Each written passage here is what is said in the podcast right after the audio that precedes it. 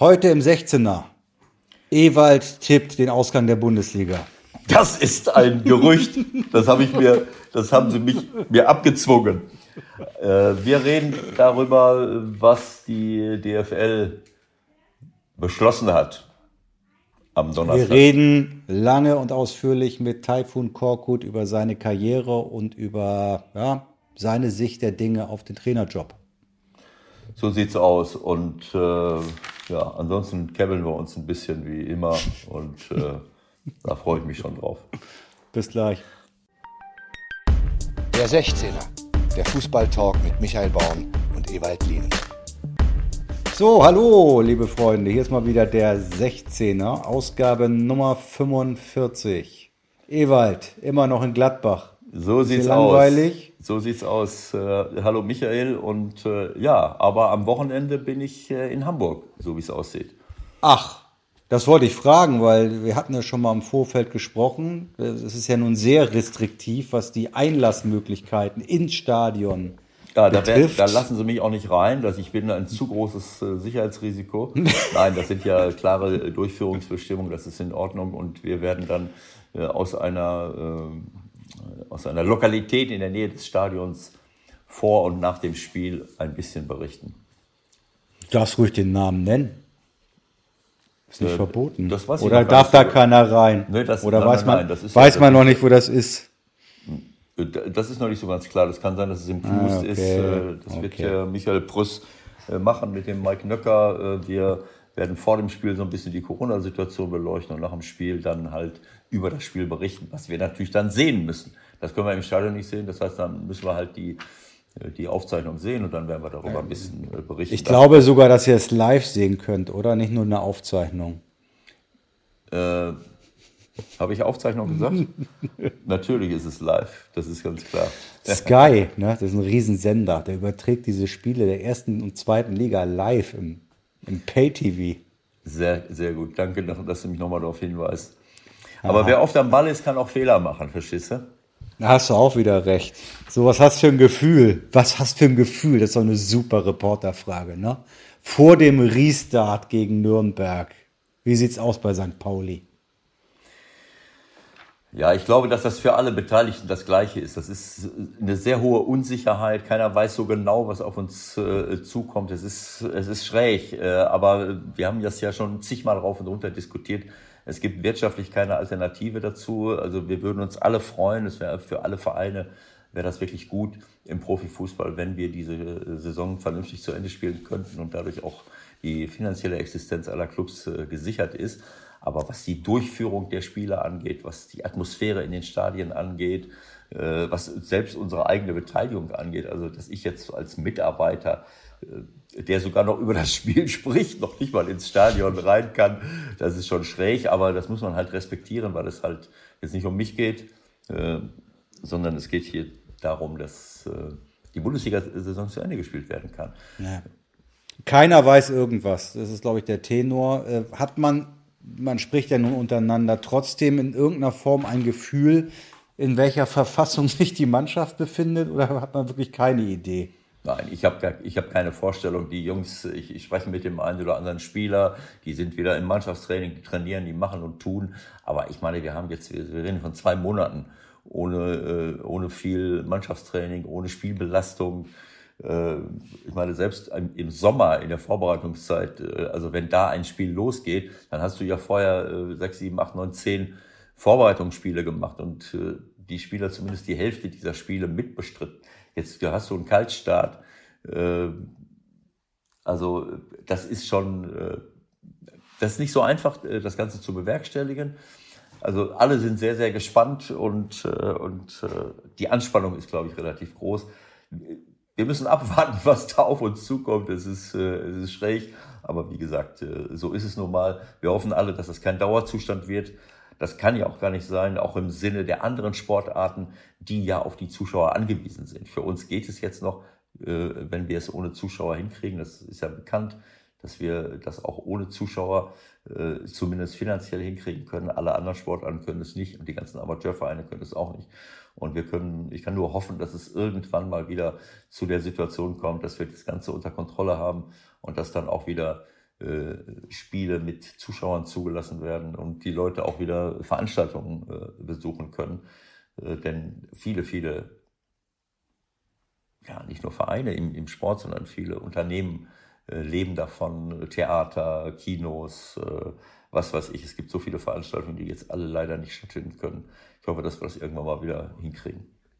Bis jetzt äh, ist die DFL in der Öffentlichkeit und auch bei den Clubs ja sehr gut weggekommen, was das Hygienekonzept betrifft, äh, was die auch die Informationspolitik betrifft. Äh, jetzt gibt's aber zum ersten Mal doch äh, ziemlichen Ärger. Und zwar geht's ja um äh, ja einen möglichen Abbruch und die Konsequenzen. Ähm, da ist jetzt die neueste Entwicklung, dass man sich im Grunde erstmal wieder vertagt hat, dass man da nochmal nacharbeitet.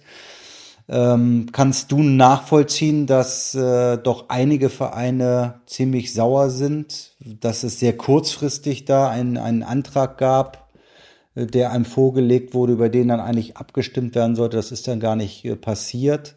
Was ist deine Meinung dazu? Siehst du es so, dass wenn abgebrochen werde, es auf jeden Fall Zwangsabsteiger geben soll? Oder bist du eher der Meinung, dann müsste man aufstocken?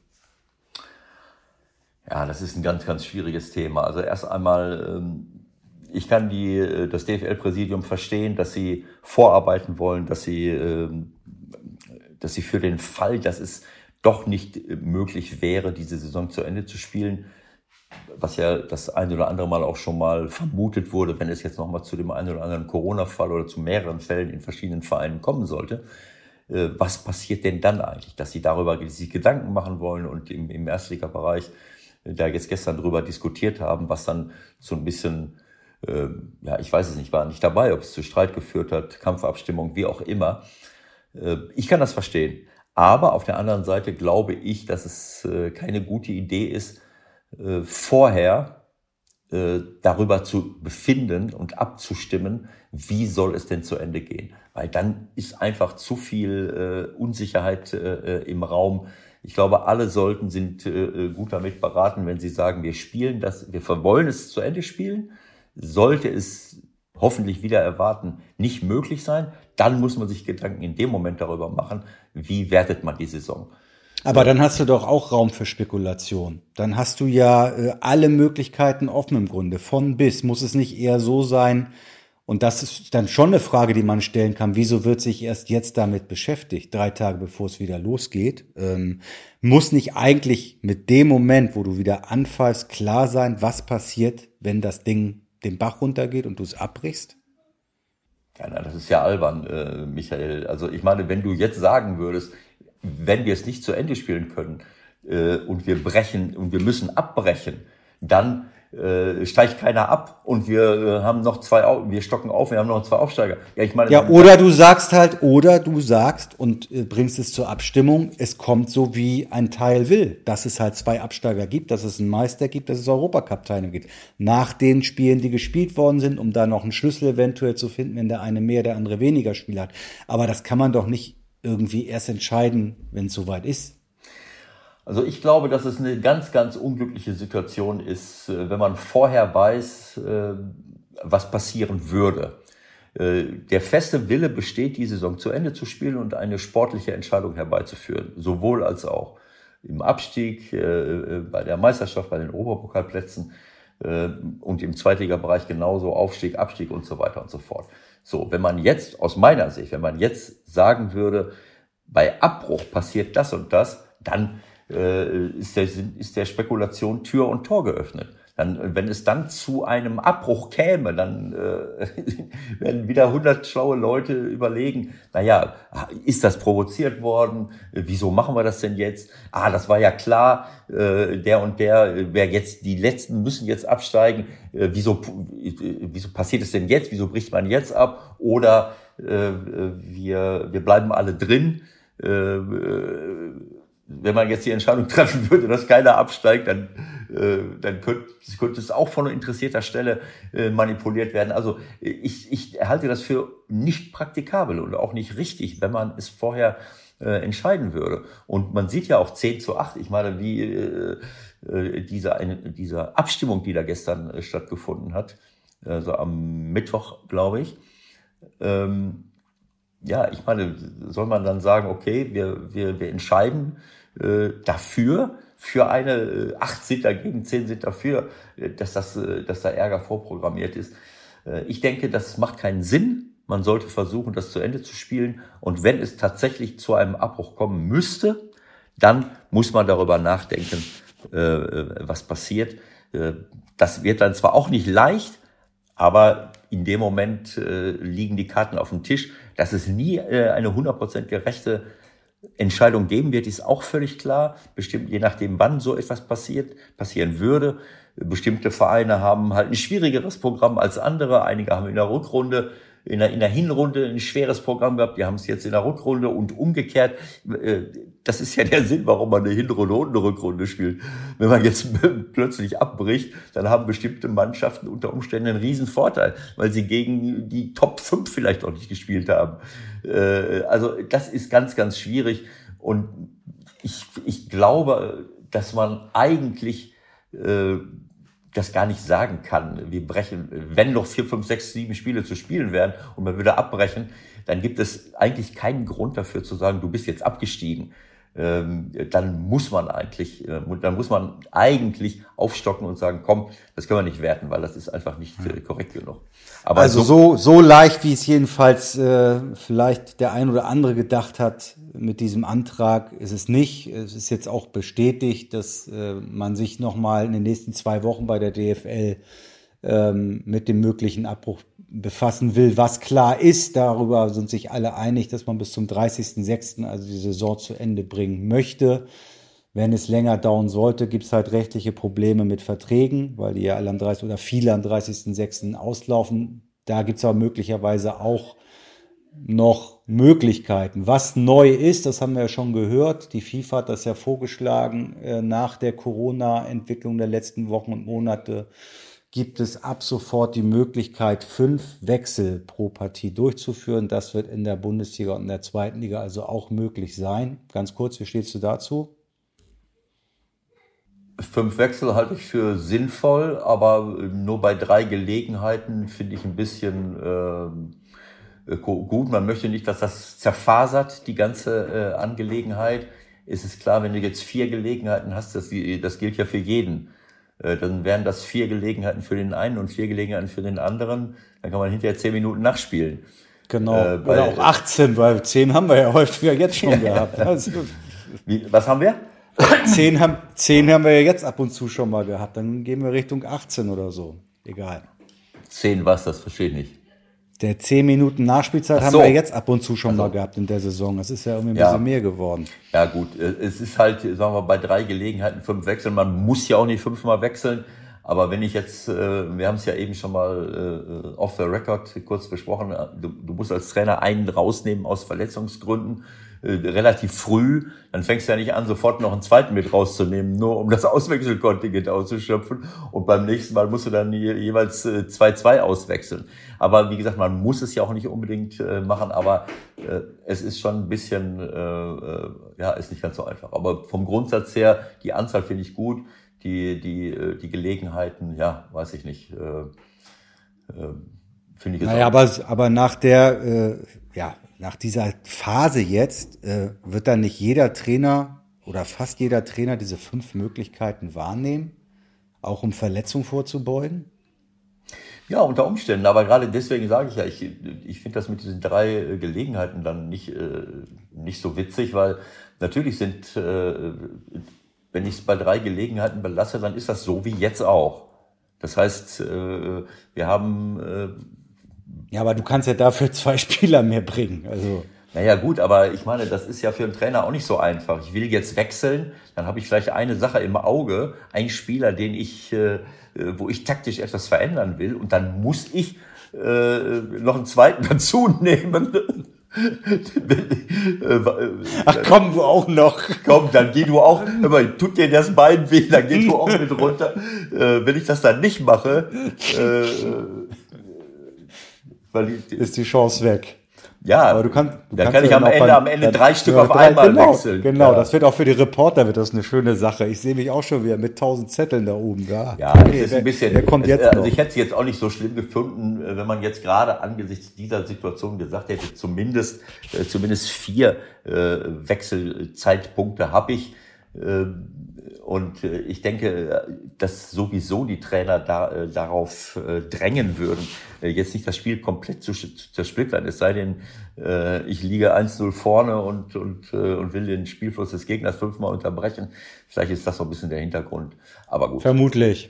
Gut, eine jetzt auch- Sache noch, man Ja. kann oder es kann auch durchaus passieren, dass äh, ein Spiel an einen anderen Ort verlegt wird. Also sollte aufgrund irgendwelcher Vorkommnisse in Sachen Corona äh, beispielsweise in Bremen nicht gespielt werden können, dann könnte die DFL quasi anordnen, dass Werder sich da mal eine neue Heimat suchen muss. Und wenn in Hannover zum Beispiel gespielt werden könnte, dann geht's für Werder Bremen nach Hannover. Auch das, denke ich, kann man nachvollziehen, dass die DFL das zumindest mal so anstrebt, oder? Um alles halt äh, zu versuchen, dass das Ding über die Bühne geht. Warum hast du jetzt Werder Bremen als äh, Beispiel Nur so, genommen? ja, weil in Bremen läuft's ja ganz gut so, was das betrifft. Also du wolltest dich jetzt darauf anspielen, dass Werder Bremen sich vielleicht sowieso eine neue Stadt sucht, wo sie demnächst Fußball spielen. Unfallfrei.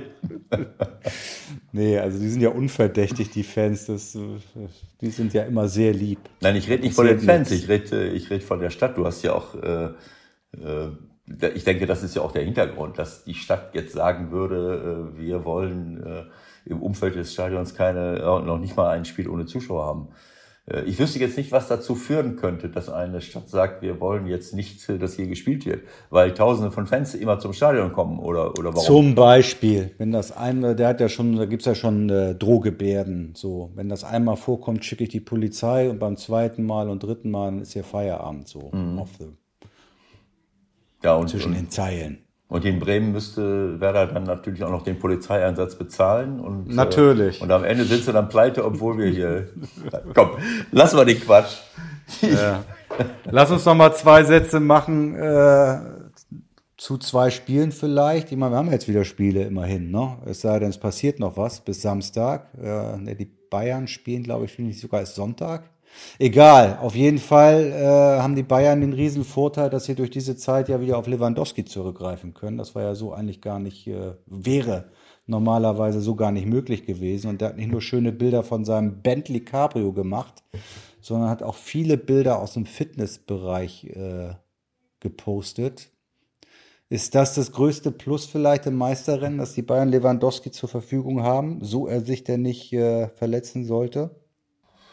Ja, keine Ahnung. Also ähm, ich meine, wir wissen alle nicht, wie die Mannschaften jetzt aus dieser Zeit herauskommen werden. Ob sie wirklich in der Top-Verfassung sind, ob es auch wieder zu einem vernünftigen Spielfluss kommt. Und bei Lewandowski äh, nach so einer Verletzung wissen wir auch nicht so genau, wie in, in welcher in welcher Verfassung ist er denn da jetzt. Also ich sag mal, aus einer Verletzung rauszukommen ohne äh, ja, Mannschaftstraining, äh, vernünftiges Mannschaftstraining längere Zeit mal wieder gehabt zu haben, sich heranzutasten.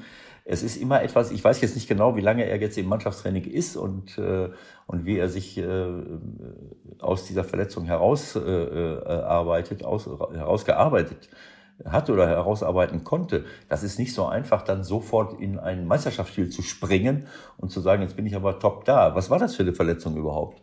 Na gut, der ist doch, äh, der ist doch operiert worden dann, war das am Schienbein. Irgendwas hat, hat er doch dann äh, mehr, wieder, mehr oder weniger auch schon vorgezogen, ja. Wenn ich das richtig Was war sehe, das? war die Operation Am Schienbein, ein Ermüdungsbruch oder äh, was? äh, äh, Schienbeinverletzung Ende Februar. Egal, auf jeden Fall ist er seit Ende März wieder im Training und das bedeutet, äh, was das betrifft, sollte es eigentlich genug Zeit gewesen sein. Also hätte den Bayern ja deutlich mehr Spiele gefehlt, logischerweise, wenn alles normal weitergelaufen wäre. Ja, absolut. Das, äh, das, ist, das kann natürlich ein Vorteil sein, denn wenn er, äh, hätten sie die Operation auch gemacht, wenn die, äh, Das war ja, das war damals das Thema, ich glaube schon. Aber lass uns von lass uns von Lewandowski weggehen. Wir haben äh, den Gegner Union und Union ohne Zuschauer kann man sich eigentlich gar nicht äh, vorstellen. Alte Försterei, 19 Punkte geholt, der Aufsteiger. Äh, auch da, klar, wissen wir nicht, gucken wir in die Glaskugel, aber jetzt nach menschlichem Ermessen würde man sagen, für die ist es richtig behämmert. Ja. Möchtest du eine, äh, eine Ergebnisempfehlung abgeben, dass du sagst, Bitte, ja, ja. Wir wollten sowieso mal tippen. Das haben wir ganz vergessen. Vielleicht sollten wir das möchtest, du, möchtest du sagen, Union sollte lieber nicht aus, auflaufen, weil es sowieso keinen Sinn macht, ohne Zuschauer zu spielen? Meinst du das? Oder Äh, Relativ wenig, aber wir, wir, werden, wir werden nächste Woche gucken, was dabei rausgekommen hast du ist. gerade hast du, mal, hast du gerade äh, versucht, mich zu einem Tipp zu bewegen? Habe ich das richtig hast, du das verstanden? schon, hast du das schon wieder vergessen? Nein, nein, wir das habe ich. Wir wollten doch die, wir wollten doch die oberen fünf, glaube ich, tippen oder so. Pass mal auf, Michael. Kurz ich vor weiß ja nicht, Corona. ich weiß ja nicht, was du die letzten 20 Jahre beruflich gemacht hast. Aber ich tippe seit Jahrzehnten kein Spiel. Aber sag mal, du weißt halt nicht mal mehr, dass du zugesagt hattest. was habe ich zugesagt? Du hast zugesagt, naja, gut, wenn ihr meint, dann machen wir das jetzt einfach mal. Und dann kam Corona. Hä? Also Ja. das wage ich äh, zu bezweifeln. Und wenn dann bin Ich suche das Geist- wieder raus. Dann bin ich in Wir geistiger Umnachtung Wir gewesen. suchen, wir suchen dir das raus und wir spielen dir das nächste Woche vor, was du zu diesem Thema gesagt hast. Was interessiert mich? Was interessiert mich mein Geschwätz von von von gestern oder? Gerade eben hast du gesagt, du hättest das nie gesagt. Also was denn jetzt? Ich weiß es nicht mehr. Also, Okay, was, also- soll, was wollten wir machen, dass wir die, dass wir jedes einzelne Ergebnis, Nein, nein, den Einlauf der Meisterschaft. Ach den Einlauf der Meisterschaft. Ja. Das ist jetzt natürlich nochmal extra spannend. A, wann ist die Meisterschaft zu Ende? Mein Gott. B, wird die Meisterschaft abgebrochen? C, in welchem Monat ist die Meisterschaft zu Ende? Ich Naja, denke ich das. denk noch mal ein bisschen drüber nach, aber Ich äh, bitte dich drum. es ist durchaus möglich, dass ich das. Äh, ich kann es mir eigentlich nicht vorstellen, dass ich so etwas zugesagt habe, aber das sowas gefällt mir alles nicht. Aber äh, vielleicht warten wir mal das Wochenende ab und gucken wir mal, äh, Genau. äh, was wir für freu mich. Überraschungen erleben und dann Ja, kannst du mich also- vielleicht nächste Woche noch mal fragen. Ich, ich bin ehrlich, äh, die Vorfreude hielt sich bei mir jetzt auch eher in Grenzen. Ja. Mittlerweile geht's aber so ein bisschen. Also jetzt kommt doch Donnerstagnachmittag so Ja. langsam geht's so ein bisschen los. Weil Ja. es sind ja doch viele spannende Dinge auch. Was passiert da Klar. jetzt beim Derby? Ja, wie gehen die Mannschaften damit um? Also Ja, vielleicht kommt man doch noch ein bisschen rein. Klar, das ist ja richtig, äh, Michael. Aber dass ich mich jetzt hinsetzen soll und im Grunde genommen in einem Trockenkursverfahren mir alle Spieltage angucke, äh, Ergebnisse hochrechne, hier eine Excel-Liste anlege und sage, wenn das so und da und hier, äh, äh, da muss ich dir ganz ehrlich sagen, da fehlt mir nicht nur die Motivation, das halte ich für Zeitverplempern. Selbst wenn, selbst wenn, Das musst du doch gar nicht machen. Du schreibst einfach die fünf untereinander und gut ist. also einfach so aus dem Bauch raus, so, ne?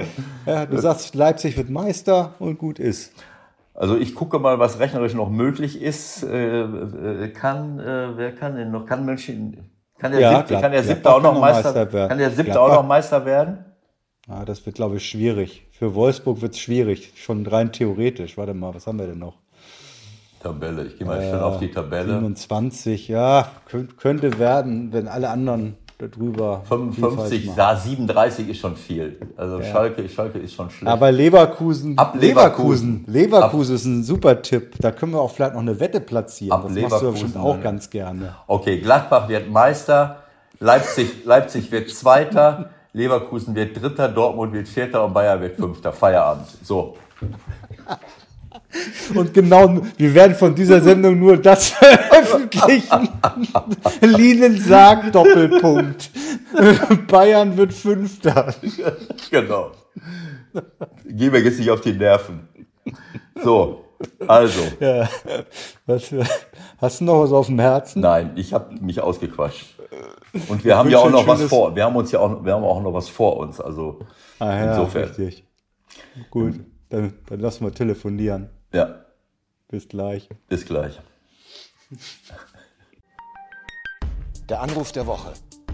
Heute bei So, liebe Leute, über unseren heutigen Gesprächspartner freue ich mich ganz besonders. Der, der Mann macht sich extrem rar in der Öffentlichkeit. Taifun Korkut hat sich nach seiner Zeit beim VfB eigentlich äh, so gut wie gar nicht öffentlich geäußert. Ich freue mich, dass es heute klappt. Moin und Hallo, wie man in Hamburg sagt. Moin, äh, Taifun, wie geht's dir und äh, wo erwischen wir dich gerade? Ja, hallo äh, an euch. Ähm, ja, ich bin in Stuttgart. Ähm, okay. Und äh, wir sind hier geblieben, ist ja auch äh, die Stadt, in der ich aufgewachsen bin. Von daher ist es mir nicht fremd und uns geht's gut. Also du hast dann entschieden, nach der Zeit beim VfB ähm, ähm, da sozusagen auch aus familiären Gründen zu bleiben oder gab es auch äh, andere Überlegungen? Nein, nein, es hat einfach was damit zu tun. Ich habe ja drei Kinder und ja. äh, die sind auch schulpflichtig. Es hat einfach was damit zu tun. Wir sind in den letzten äh, ja, 15 Jahren knapp auch 15 Mal umgezogen. Hm. Und äh, ich habe mich aber auch sehr wohl in, in, in Hannover gefühlt. Also von daher ist es jetzt einfach so, dass wir dann immer uns entscheiden, dann dort auch zu bleiben, solange es dann äh, möglich ist, um nicht einfach so zu wieder zu wechseln. Hm. Wie sieht dein Alltag so aus in, in Sachen Corona? Musst du dich zum Sport quälen? Ich habe dich sehr drahtig in Erinnerung. Ich kann mir vorstellen, du, du ziehst das Programm durch, oder? Ja, die Drahtigkeit kann auch vom Stress kommen. aber aber ähm, ich habe einen, einen 14-jährigen Sohn mhm. Und ähm, ist auch ein leidenschaftlicher Fußballspieler. Von daher hat er auch ein Corona-Programm von seinem Trainer bekommen und ähm, ja, ich schließe mich da sehr gerne an. Merke aber jetzt mittlerweile, dass der, weil er ja auch in die Pubertät kommt, einfach äh, mir zu schnell wird. Sei es im Dauerlauf, aber auch in den Sprintstrecken. Von okay. daher muss ich kämpfen, aber andererseits ist man natürlich unheimlich stolz, wenn man dann auch sieht, wie, wie sich so ein, so ein junger Bursche dann auch entwickelt. Äh, ich muss mal kurz dazwischen. Michael, ich habe ich hab das Problem mit Michael, dass er ein bisschen sozialisationsgeschädigt ist. Der würde jetzt mit dir eine Viertelstunde reden, ohne mir, ohne mir die Chance zu geben, dir, dir auch mal guten Tag zu sagen, weißt du? Das, das, das Problem, das Problem, das Problem haben wir jede Woche. Äh, du hast natürlich sofort vernünftigerweise gesagt, guten Tag, ihr beiden. Bei Michael ist es immer schwer, ihm das begreiflich zu machen, dass er nicht alleine da sitzt, weil er ist von seiner beruflichen Prädisposition, er sitzt ja immer alleine, einsam auf der Tribüne oder im, weißt du, da im, im, Virt, im virtuellen Stadion und muss, und, und muss Spiele kommentieren. Ja, und der ist es eh nicht gewohnt. Also ich freue mich auch, dass ich auch dabei sein darf bei dem Gespräch und, und, und, und, begrü und, und begrüße dich und äh, freue mich, dass wir, dass wir miteinander sprechen können, Taifun. E Ewald, wir, wir springen dann, wenn es zu viel wird, springen wir einfach und wechseln die Sprache, dann gehen wir aufs Spanische. Ja, ja, das haben wir gerade eben schon geklärt. Ein paar Brocken werde ich schon mitbekommen, wenn ihr beiden da irgendwelchen Quatsch erzählt. Ja, aber, aber Ewald, das war natürlich die erste Blutgerätsche, bevor der erste Ball am Samstag gespielt ist. Eine absolute Unverschämtheit. Ich bitte auch die Wortwahl zu äh, entschuldigen, Taifun. Er ist halt einfach so, ja.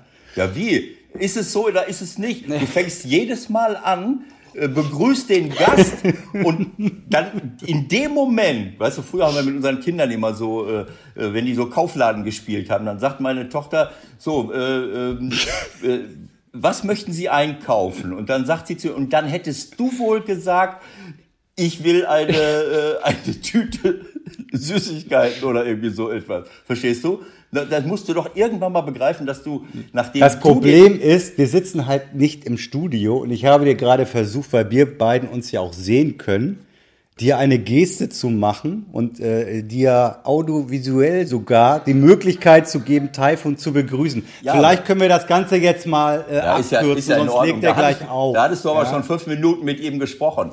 Also für die Zukunft einfach schauen mal, hallo Taifun, ich freue, dass wir, dass wir sprechen können. Dann machst du eine kurze Pause und sage ich, ich möchte dich auch begrüßen. Und dann kannst du weiter deine Fragen stellen. Aber Warte gut. Mal, schreib, mir, es, ich schreib mir das mal kurz schreib auf. Schreib dir das mal kurz auf. Dann, okay, dann, alles klar. Ich habe mir das sogar, ich habe mir das sogar, Entschuldigung, dass ich unterbreche, ich habe mir das sogar, als ich äh, bei der Begrüßung äh, den Satz in meinem Kopf zusammengebaut habe, ist mir es automatisch gekommen. Es hat was mit Anstand zu tun, Ewald, ja. oder nicht? Oh, genau so ist das. Genau so ist also, das. Normalerweise läuft das eigentlich immer so, dass Ewald sich mit dem Gast verbrüdert. Da sich natürlich in der dritten Minute der Gast schon mit Ewald verbrüdert, macht sich äh, für mich natürlich heute Es deutet auf einen sehr schweren Arbeitstag hier hin. So wollen wir irgendwie mal anfangen. Hat irgendjemand eine Frage? Wir sind dir auch bereit. Michael, wir sind mittendrin. Das ist das Leben. Das ist das ah, Leben. Okay. Du musst genau. halt dazu stehen. Genau. Wenn du so eine Bratwurst bist, sozialisationstechnisch, dann musst du halt auch dazu stehen. Also, nimm es einfach vielleicht hin. War sogar, genau, und vielleicht war das, der Start war sogar vielleicht die wichtigste Botschaft die der Ewald jetzt gerade mit rausgehauen hat. Oder ja. nicht, Ewald? Ja, absolut. Also wir sind ja in der Zeit, wo wir alle mitnehmen müssen. Und äh, naja, also du bist ja im Moment äh, nicht im, im, im aktiven Geschehen. Bin ich ja eigentlich auch nicht. Also ich, ich, ich bewege mich ja jetzt in ganz anderen äh, Sphären und habe mit dem mit dem operativen Tagesgeschäft Fußball äh, nur noch als Kommentator äh, bei Sky oder jetzt hier im Podcast zu tun. Ähm, aber ähm, ja, es ist natürlich eine, eine, Jetzt fällt mir das Chess-Mikrofon wieder runter hier. Es ist eine schräge, es ist eine schräge Zeit äh, letzten Endes.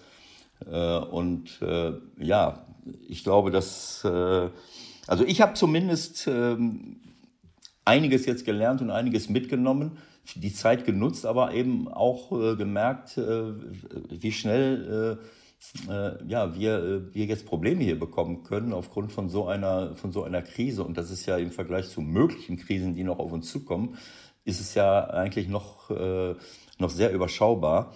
Ähm, und äh, man sieht ja auch, was in allen, in allen Bereichen los ist. Und darüber wollen wir natürlich auch mit dir reden. Auch wenn du jetzt nicht drin bist, aber du hast natürlich äh, als erfahrener Trainer und, und äh, Profi auch einen Blick auf, ja, auf, die, auf das Geschehen. Und nicht nur das Geschehen im Fußball, sondern eben auch am, im Rest der, äh, der Gesellschaft als Familienvater. Ich traue mich gar nicht. Äh, wird das auch noch eine Frage oder soll ich sonst mal was fragen? Was meinst du? Ich glaube, wenn du den Teil von ein, zwei Sekunden lässt, dann kann er seine Meinung dazu sagen. Ich habe jetzt meine gesagt. Äh, ich glaube, der hat schon verstanden, was ich meine. Okay. Ich, wart, ich, ich, ich, ich warte noch ein bisschen, dass der Michael jetzt was, was fragen kann. Siehst du, ich mach's jetzt mal ganz platt als Sportreporter, Ewald, ne?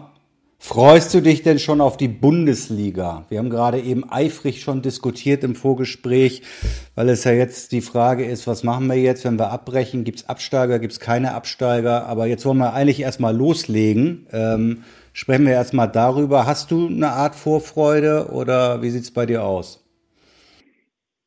Ich äh, würde jetzt nicht sagen, dass ich mich explizit auf die Bundesliga wieder freue. Ich freue mich eigentlich ähm, darauf, dass es einen Versuch gibt, dass es wieder losgehen kann, dass die ersten Schritte gemacht werden, um ja, ein Stück wegen Normalität, was ja eigentlich für uns alle, die, die den Fußball als Leidenschaft auch sehen, zwar nicht ähm, dass man ihn nicht ganz genießen kann, so, aber trotzdem, dass halt mal die ersten Schritte gemacht werden und dass durch diese ersten Schritte dann vielleicht auch nicht nur für den Fußball, auch für die anderen ganzen Teamsportarten vor allem auch, ähm, ja, einfach ein Beispiel entsteht, woran man sich dann halten kann, um dann vielleicht äh, ja, sich da ein Beispiel zu nehmen und äh, dass es dann halt einfach wieder ja, normal wird, mhm. ein Stück weit. Und das ist eigentlich so meine, meine Vorfreude.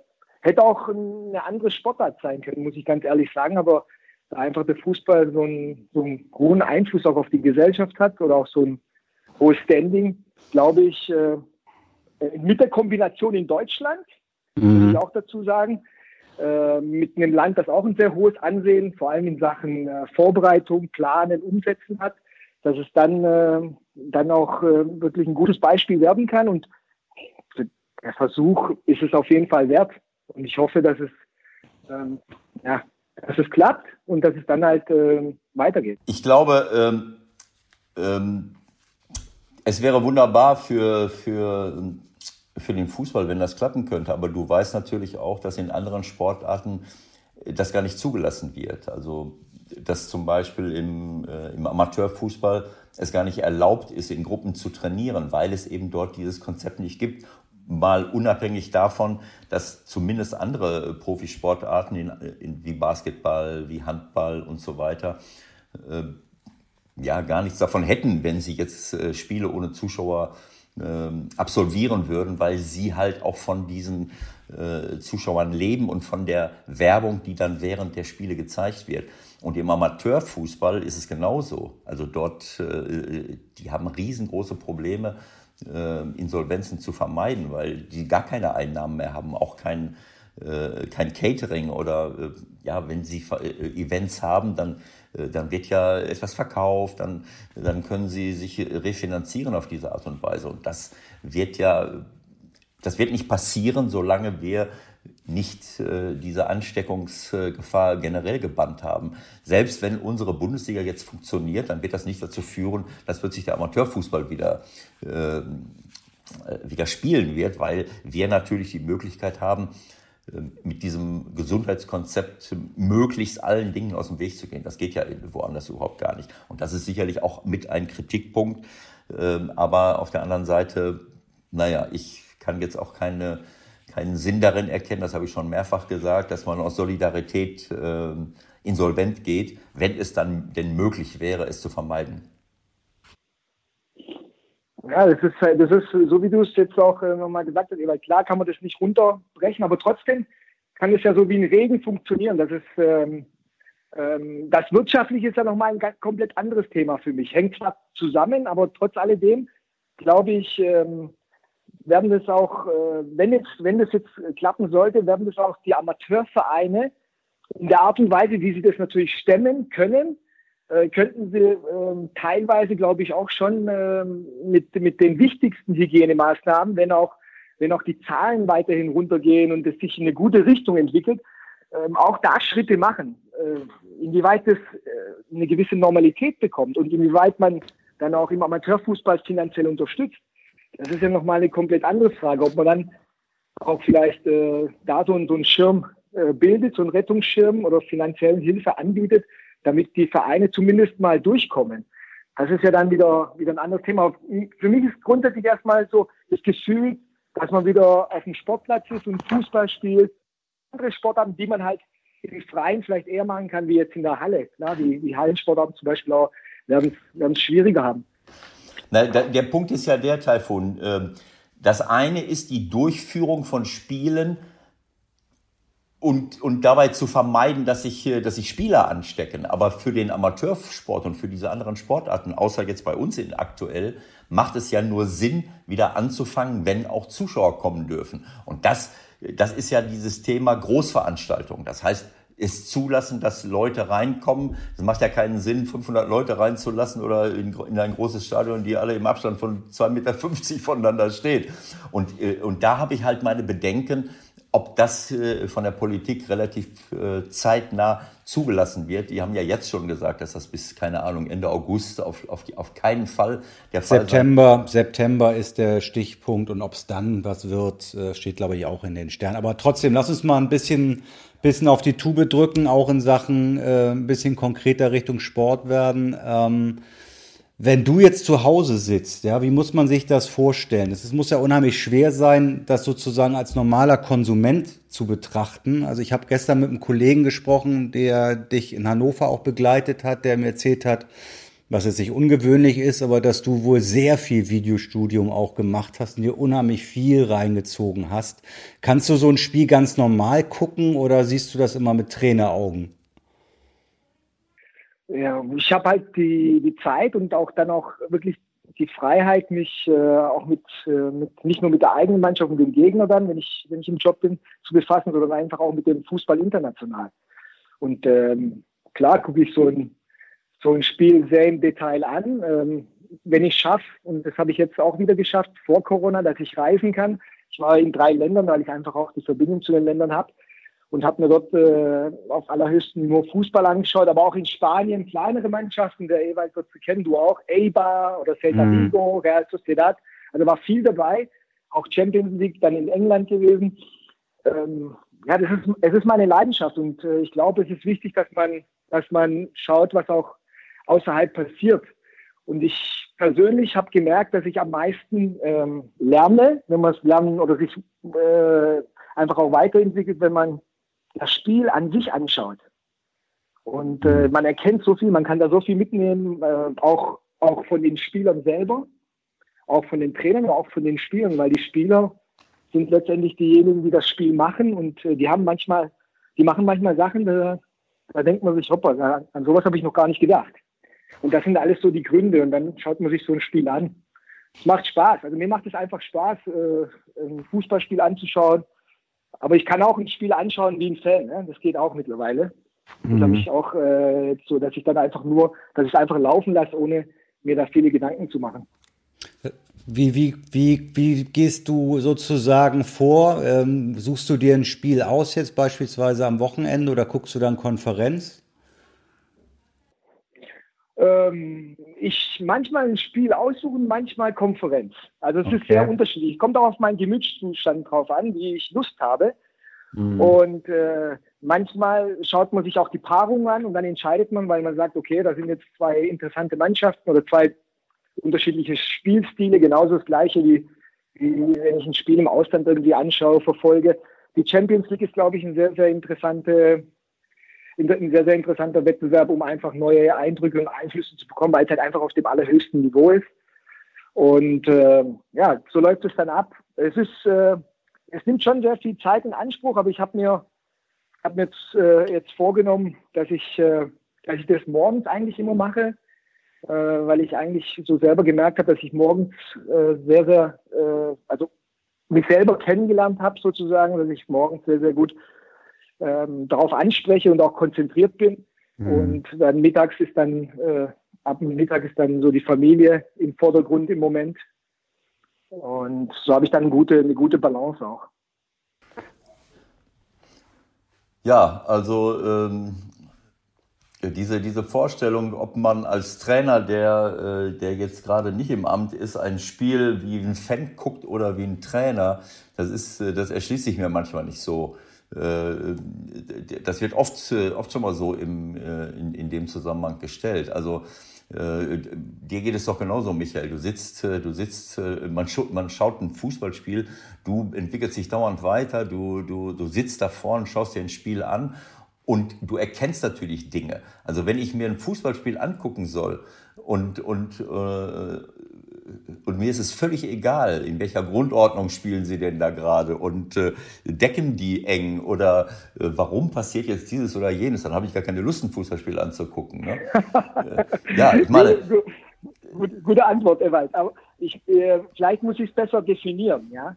Also ich, ich meine jetzt nicht, dass ich, äh, es geht darum, wenn ich wirklich ein Spiel mit zur vollen Konzentration anschaue, dann darf ich, muss ich, äh, darf ich keine Ablenkung haben. Ja, ist darf auch niemand neben mir sprechen. Ja. Und so mit wie ein Fan anschauen, meine ich, dann stehe ich mal kurz in die Küche, stehe auf, genau. gehe ja, ja, das klar. meine ich eigentlich. Ja, das, das ist klar, das gibt es auch, ja. Das ist dann aber auch kein richtiges Gucken. Ne? Also ich sag mal, wenn man, ja, deswegen, genau. du hast es ja gerade gesagt, Konferenz, ich gucke auch Konferenz schon mal, dann guckt man sich die Tore an, äh, aber dann ärgere ich mich so, so schon gleich, während ich angucke, schwarz, dass ich nicht mitkriege, was da hinten passiert. Und wenn dann ein Tor fällt, dann weiß ich auch nicht, warum das Tor gefallen ist. Das ist so, das ist eben als Trainer ist man, äh, das, das wirst du ja wissen. Äh, äh ich meine, äh, man, man schaut ja nicht einfach nur ein Spiel, sondern oder oder ein Tor, äh, sondern dann spult man so weit zurück, äh, um zu verstehen, wieso ist denn das Tor jetzt gefallen? Moment mal, wir sind in, ja. äh, die sind im Ballbesitz, wieso ist der Ball jetzt weg und was, wie ist das Umschalten? Und wieso können die diesen Konter fahren? Ist einer rausgestürzt und hat irgendeinen einen, einen albernen Fehler gemacht? Warum fällt das Tor? Und meistens ist es dann so, dass die Tore im Grunde genommen nur gezeigt werden, so die letzten drei, vier Sekunden, da kommt irgendeine Flanke rein und du weißt nicht, was los ist. Deswegen macht, das macht ja. mir dann nicht viel Spaß. Und wenn ich so gucke, dann habe ich auch gar keine Lust irgendwie. Dann sieht man zwar die Tore, aber ich gucke auch am liebsten irgendwie so, so Spiele. Also äh, ich schätze dich genauso ein, Taifo, du kannst dich nicht verstellen. Du kannst jetzt nicht plötzlich so tun, als wenn du doof wärst. Und, vom, vom, vom Fernseher sitzen. Ich hoffe, du hast da nichts gleichgesetzt gerade, ne? Ich, ich, ich weiß, was du meinst. Ich weiß, was du meinst. Ähm, Na, aber du hast recht. Es gibt, es gibt Situationen, da guckt man einfach so, lässt man so laufen. Äh, genau, äh, genau. Äh, weil man eben auch dann kein, also es gibt ja Spiele, äh, wo ich, äh, wo man dann wirklich konzentriert ist und einfach wissen will, Moment mal, wie, wie spielen die jetzt eigentlich? Was machen die denn da? Und dann, dann will man keine Ablenkung haben und dann, äh, also wenn Liverpool spielt zum Beispiel, dann kann ich mich nicht da hinsetzen und, äh, ja. und sagen, jetzt gucke ich mal in die Luft Äh, mal ja. gucken, was so passiert. Ne? So ist es Aber einfach. gut, aber, aber herausragen jetzt zum Beispiel am Samstag ist ja ohne Wenn und Aber das Derby. So, du hast äh, Dortmund gegen Schalke in dieser Konstellation unter diesen Voraussetzungen. Da gibt's ja tausend Themen, die man sich jetzt überlegen könnte. Was, was ist für dich da so das Interessanteste? Wie die Spieler dann agieren auch, wie, wie die Zweikämpfe abläufen, wie, wie das gesamte Thema Hygiene äh, äh abgehandelt wird. Da gibt es ja unfassbar viele äh, Details an diesem Samstag. Ja, vor allem, wie sie sich an die Situation anpassen. Ich bin mal gespannt, wie die ersten Minuten vor allem laufen. Mhm. Wenn das Spiel losgeht, das ist für mich so die spannendste Phase, weil vom Gefühl her ähm, ähm, bin ich mal gespannt, ob es so eine Abtastphase gibt, erstmal, um sich an das auch, auch mal, um das Ganze, was ja in den letzten Monaten aufgebaut worden ist, äh, wegen der Corona-Krise, ob wann sich das so, wann das so abgeschüttelt wird in dem Fußballspiel, weil es gibt mit Sicherheit dann irgendwann einen Moment, oder bei mir wäre es wahrscheinlich so als Spieler, dass ich dann irgendwann mal auf Durchzug schalte und ich denke gar nicht mehr an Corona, sondern ich spiele. Das ja. ist so bei mir gewesen. So, so habe ich immer auch die ganzen Widrigkeiten, jetzt, auch wenn es kein Corona war, andere Widrigkeiten einfach äh, abgeschaltet und habe an mein, an mein Spiel gedacht. Und da bin ich gespannt. Äh, das ist so für mich das Spannendste, was, was uns, glaube ich, erwartet, inwieweit die Mannschaften und wie sie sich verhalten. Ob die eine Mannschaft eher mutig ist, ob sie, ob sie damit Probleme hat, äh, mit der Nähe, mit, mit den ganzen Abläufen. Das wird schon sehr, sehr spannend, glaube ich. Ja, ich glaube, dass wir alle nicht wissen, was da, äh, was da letzten Endes auf uns zukommt. Das ist ja, ähm, äh, das ist nicht vorhersehbar und ich glaube, dass einfach ähm, ähm, jetzt wird viel geungt, wer kann am besten damit umgehen. Äh, letztens äh, bei Sky haben wir da gesessen, bei Sky 90, da hat jemand gesagt, Bayern München wird am besten davon äh, damit umgehen können, weil sie eben äh, immer hoch konzentriert sind und auch die Qualität haben. Ich habe dann entgegnet, naja, also sie sind es aber auch gewohnt in gegnerischen Stadien, so wie jetzt in, bei Union Berlin, dass, das, dass der, die ganzen Fans gegen sie sind und was sie auch zusätzlich anstachelt, das fällt auch weg. Wir haben ja jetzt am Ende der, äh, bevor der Shutdown kam, haben wir ja das eine oder andere äh, Spiel ohne Zuschauer gesehen einmal in der Bundesliga und äh, Euroleague, ich glaube Champions League war auch was dabei. Und das waren ja ganz komische Ergebnisse und auch komische Spielverläufe, wo in Stadien, so wie in, Valen in Valencia, genau, wo in, in Valencia, wo du, ähm, wo du ähm, ja, wo du äh, in, in Valencia eigentlich, einen, äh, das weißt du selber, in Mestalla, da ist ein Riesendruck, der ist dann plötzlich weg und äh, es ist ein völlig anderes Spiel. Ne? Also das wissen wir alles nicht, wie, wie da die einzelnen Leute reagieren und auch Dortmund zu Hause ohne Zuschauer. Äh, das ist, das ist eigentlich gar kein Derby, aber es ist ja alternativlos aus meiner Sicht immer. Ja, ich habe ich hab da auch so, also auch das Spiel, Paris hat ja auch gegen Dortmund ohne Zuschauer gespielt. Ja. Da habe ich mir auch Gedanken gemacht, ob das wohl ein Vorteil war für Paris und ein Nachteil für Dortmund. Also da gab es auch schon die Gedanken, das waren so die ersten Spiele damals. Und die wird es jetzt mit Sicherheit auch geben, weil ähm, kommt auch immer darauf an, wie, ob so eine Mannschaft so sowas braucht, ob das ein Motivationsschub ist, aber es kann auch äh, gleichzeitig hemmen. Kommt immer auf den Moment drauf an. Paris habe ich eigentlich so vor dem Spiel gesagt, äh, wird einen Vorteil davon haben, dass sie ohne Zuschauer spielen, weil die Erwartungshaltung so groß ist in den letzten Jahren der Champions League. Vielleicht mhm. sind die Spieler dann nicht, dann nicht so beeinflusst von den Fans, wenn, wenn das Spiel mal nicht läuft und, und es wird gepfiffen. Also es, ich glaube, es hat sehr viel mit den Umständen. Der Moment ist ganz, ganz wichtig. Die einzelnen Spieler, die Mannschaft, Situation, das sind ganz viele Faktoren, die dann eine Rolle spielen. Deswegen, so wie du sagst, Ewald, ich bin mir eigentlich relativ sicher, dass man nicht hundertprozentig sagen kann, die Bayern werden jetzt alles, äh, alles schlagen oder die Mannschaft wird Probleme haben. Äh, wir müssen abwarten. Wir müssen abwarten. Und wie ich gesagt habe, für mich ist es viel, viel wichtiger, inwieweit ähm, die Mannschaft in den ersten Minuten, was für ein Gefühl sie entwickeln und wie schnell sie dann auch für, für den Moment ein Gefühl entwickeln und, und sich sozusagen das wieder als normal sehen. Das wird, das wird echt spannend. Kannst du dich in die Situation reinversetzen, dass du auf der einen Seite diese ganzen Hygienevorschriften als Trainer ja auch unbedingt deiner Mannschaft nochmal weitergeben musst? Ja? Und auf der anderen Seite musst du ja trotzdem sagen, hier bei der Ecke, ja, da muss A, B, C, D, E, müsst ihr aber funktionieren und da seid ihr dran.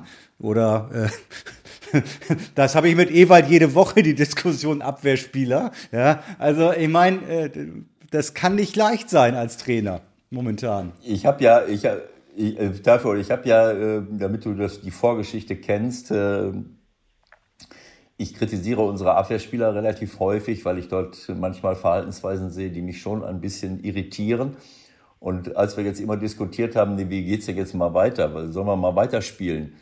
Ähm, und dann die Abstandsregeln. Und dann habe ich gedacht, ich weiß gar nicht, worüber wir uns alle Gedanken machen. Ich meine, die Abstandsregeln halten unsere Abwehrspieler doch sowieso schon die ganzen Monate ein. Sehr gut. Ewald, Ewald, äh, du hast äh, so viele Jahre äh, wenn ich sagen darf, auf dem Buckel. Ja. ja. Auch in, de, in, dem, in dem Job. Und äh, ich muss dir sagen, äh, ich habe ja in, in, Spanien auch gespielt, in der Türkei gespielt und habe auch verschiedene Fußballstile und Arten auch äh, kennengelernt. Ähm, für mich ist es auch ein, ein großes Thema, was, was heißt äh, zu verteidigen. Ja? ja? Was es heißt zu verteidigen. Und es hat sich so in den letzten Jahren in die Richtung entwickelt, dass vor allem äh, hinten wurde immer davon geredet, ja, die müssen jetzt mal schön den Ball nach rechts und links schieben. Und ich sage immer noch, ein Verteidiger muss erstmal gerne verteidigen, der muss den Job lieben.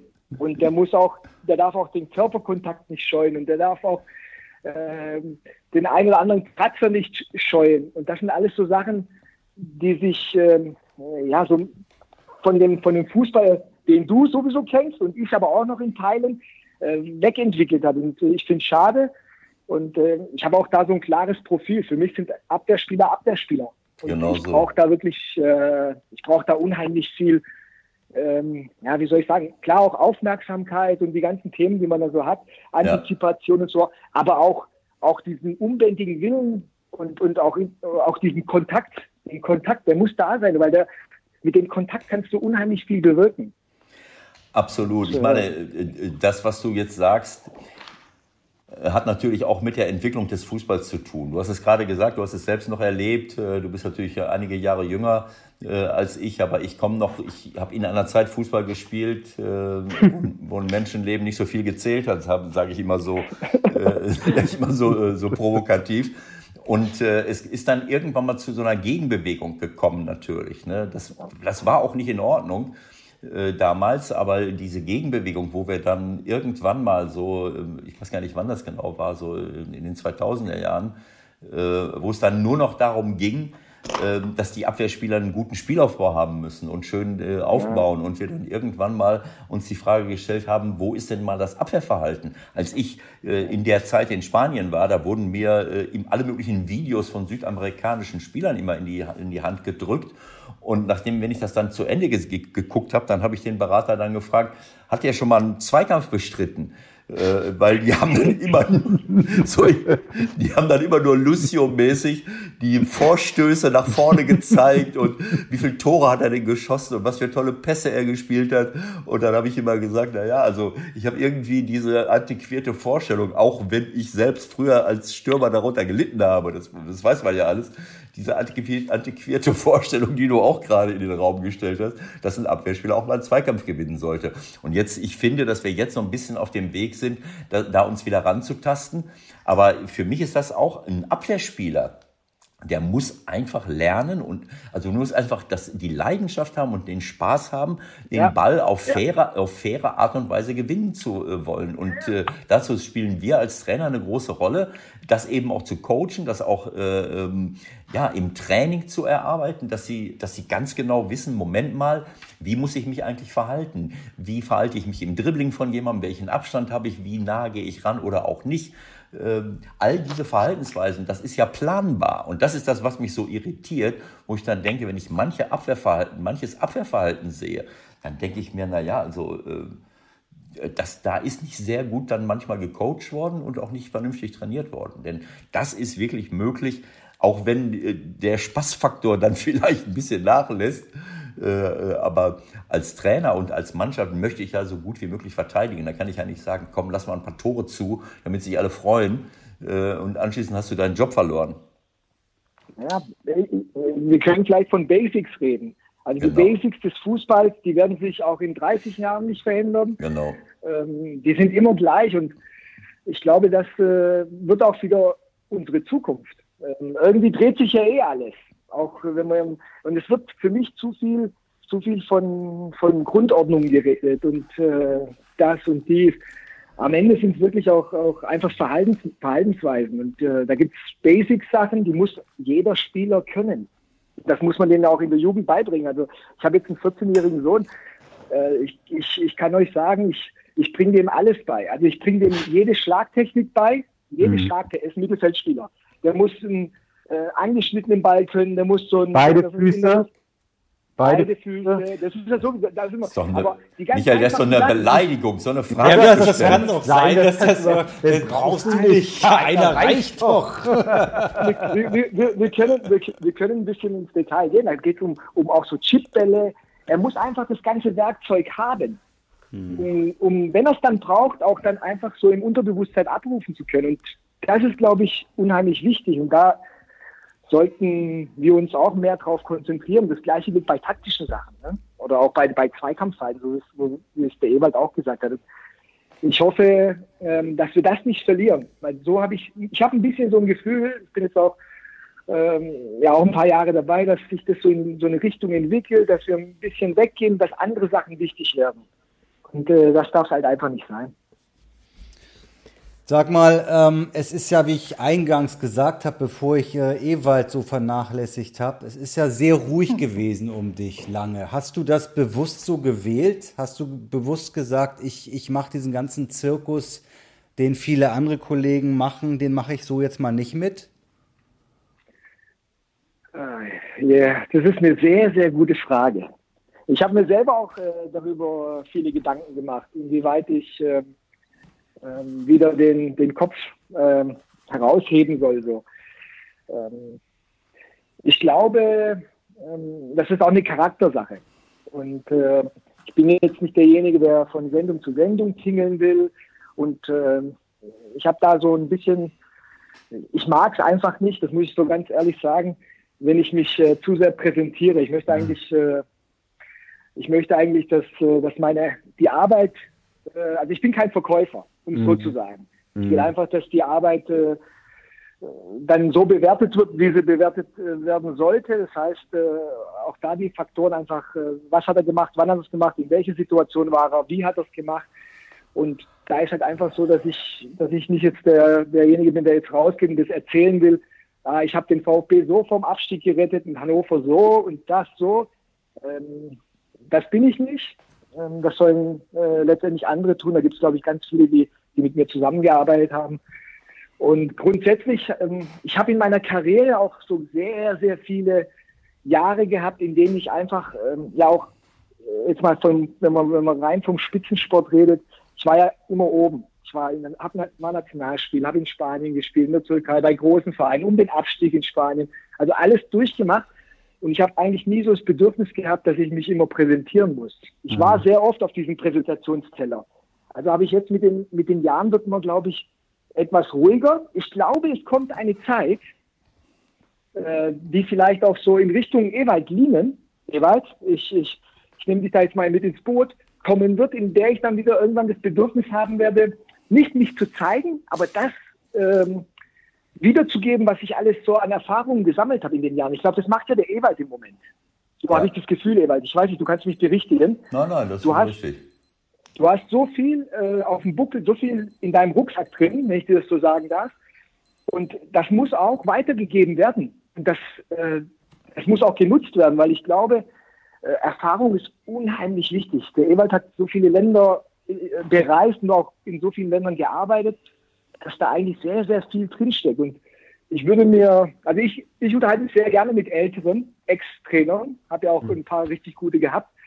Und ich, ich würde mir wünschen, dass wir, dass wir von, von diesen Menschen viel mehr ähm, uns holen. Ja? Einfach die Erfahrungen und einfach zuhören. Und ähm, das ist so, das ist so mein Ding. Und ich, ich weiß es nicht, im Moment bin ich, ist es ruhiger, aber es ist, es ist nicht so, dass ich mir nicht Gedanken mache, dass ich mal wieder aus meinem Schneckenhaus rausgehe und, und den Kopf raus, äh, rausstecke. Mal schauen, was, was ich machen werde.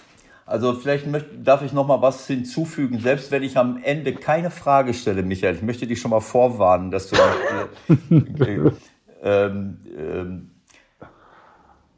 Du hast eben etwas ganz Wichtiges gesagt, dass du eine Karriere hingelegt hast als Spieler. Äh, du bist in, äh, in Deutschland äh, ja aufgewachsen, Stuttgarter Kickers, dann Fenerbahce Istanbul 145 Spiele, dann hast du bei Real Sociedad 78 Spiele, also das sind nur die, die Spiele der Primera División, Espanyol Barcelona, Besiktas und so weiter. Und 42 U21 Türkei, 42 Länderspiele. Das heißt, eine Karriere, wie du es gerade schon gesagt hast, wo du lange Jahre im Rampenlicht gestanden hast und manche Leute heutzutage, gerade in dieser, in dieser neuen Entwicklung in den letzten äh, zehn Jahren, äh, kommen teilweise Leute in die Bundesliga, die diese Karriere nicht hatten. Und äh, für, für die ist das natürlich etwas ganz, ganz anderes und das sind ganz neue Gesichter und, und, und gleichzeitig hat sich die Medienwelt verändert. Das heißt, äh, es geht mehr um Verkaufen. Es geht mehr darum, irgendetwas äh, sichtbar zu machen, sich, sich in der Öffentlichkeit zu verkaufen. Und viele sind leider Gottes, muss ich das sagen, auch gar nicht in der Lage, äh, profund die Arbeit von einem Trainer beurteilen zu können. Äh, selbst wenn sie das jetzt das Training anschauen. Und es sind so viele Oberflächlichkeiten. Und ich kann dir nur sagen, ein riesengroßes Kompliment aus der Entfernung machen, Taifun. Wir haben uns ja ein paar Mal haben wir schon die, die Klingen gekreuzt. Ich kannte dich da nicht, noch nicht persönlich, nur aus der Entfernung. Aber das hat mir super, super gefallen, mit dir zu reden. Äh, viele Menschen machen sich ja immer ein Bild von einem Menschen. Die gucken aus der Entfernung, sehen, was der im Fernsehen erzählt, wie er auftritt. Und schon weiß jeder, was das eigentlich für ein Typ ist und ist auch bereit, darüber zu reden. Nein, das, das Leben ist anders. Das Leben äh, passiert dann, wenn man einen Menschen persönlich trifft. Und die Begegnungen, die wir hatten, die waren einfach Weltklasse. Das hat mir so gut gefallen äh, und äh, so offen, ehrlich und kompetent. Und als du dann auch noch angefangen hast, Spanisch zu sprechen, das wusste ich zu dem Zeitpunkt gar nicht. Da habe ich mich gleich zu Hause gefühlt. Und ähm, ähm, also ähm, mich stößt das ab und ich muss auch ehrlich sagen, wenn ich das eben noch sagen darf, du musst dich da gar nicht zu äußern. Ich möchte es nur mal sagen, ähm, einen, einen Job beim VfB Stuttgart zu machen, wo du in, äh, in, restlich 14, in den restlichen 14 Bundesligaspielen 31 Punkte holst, neun Siege, vier Unentschieden, eine Niederlage. Und ich weiß nicht, ich habe da sogar den UEFA-Pokal erreicht, wenn ich da äh, ja. Äh, fast vom Abstiegsplatz äh, auf den UEFA-Pokalplatz.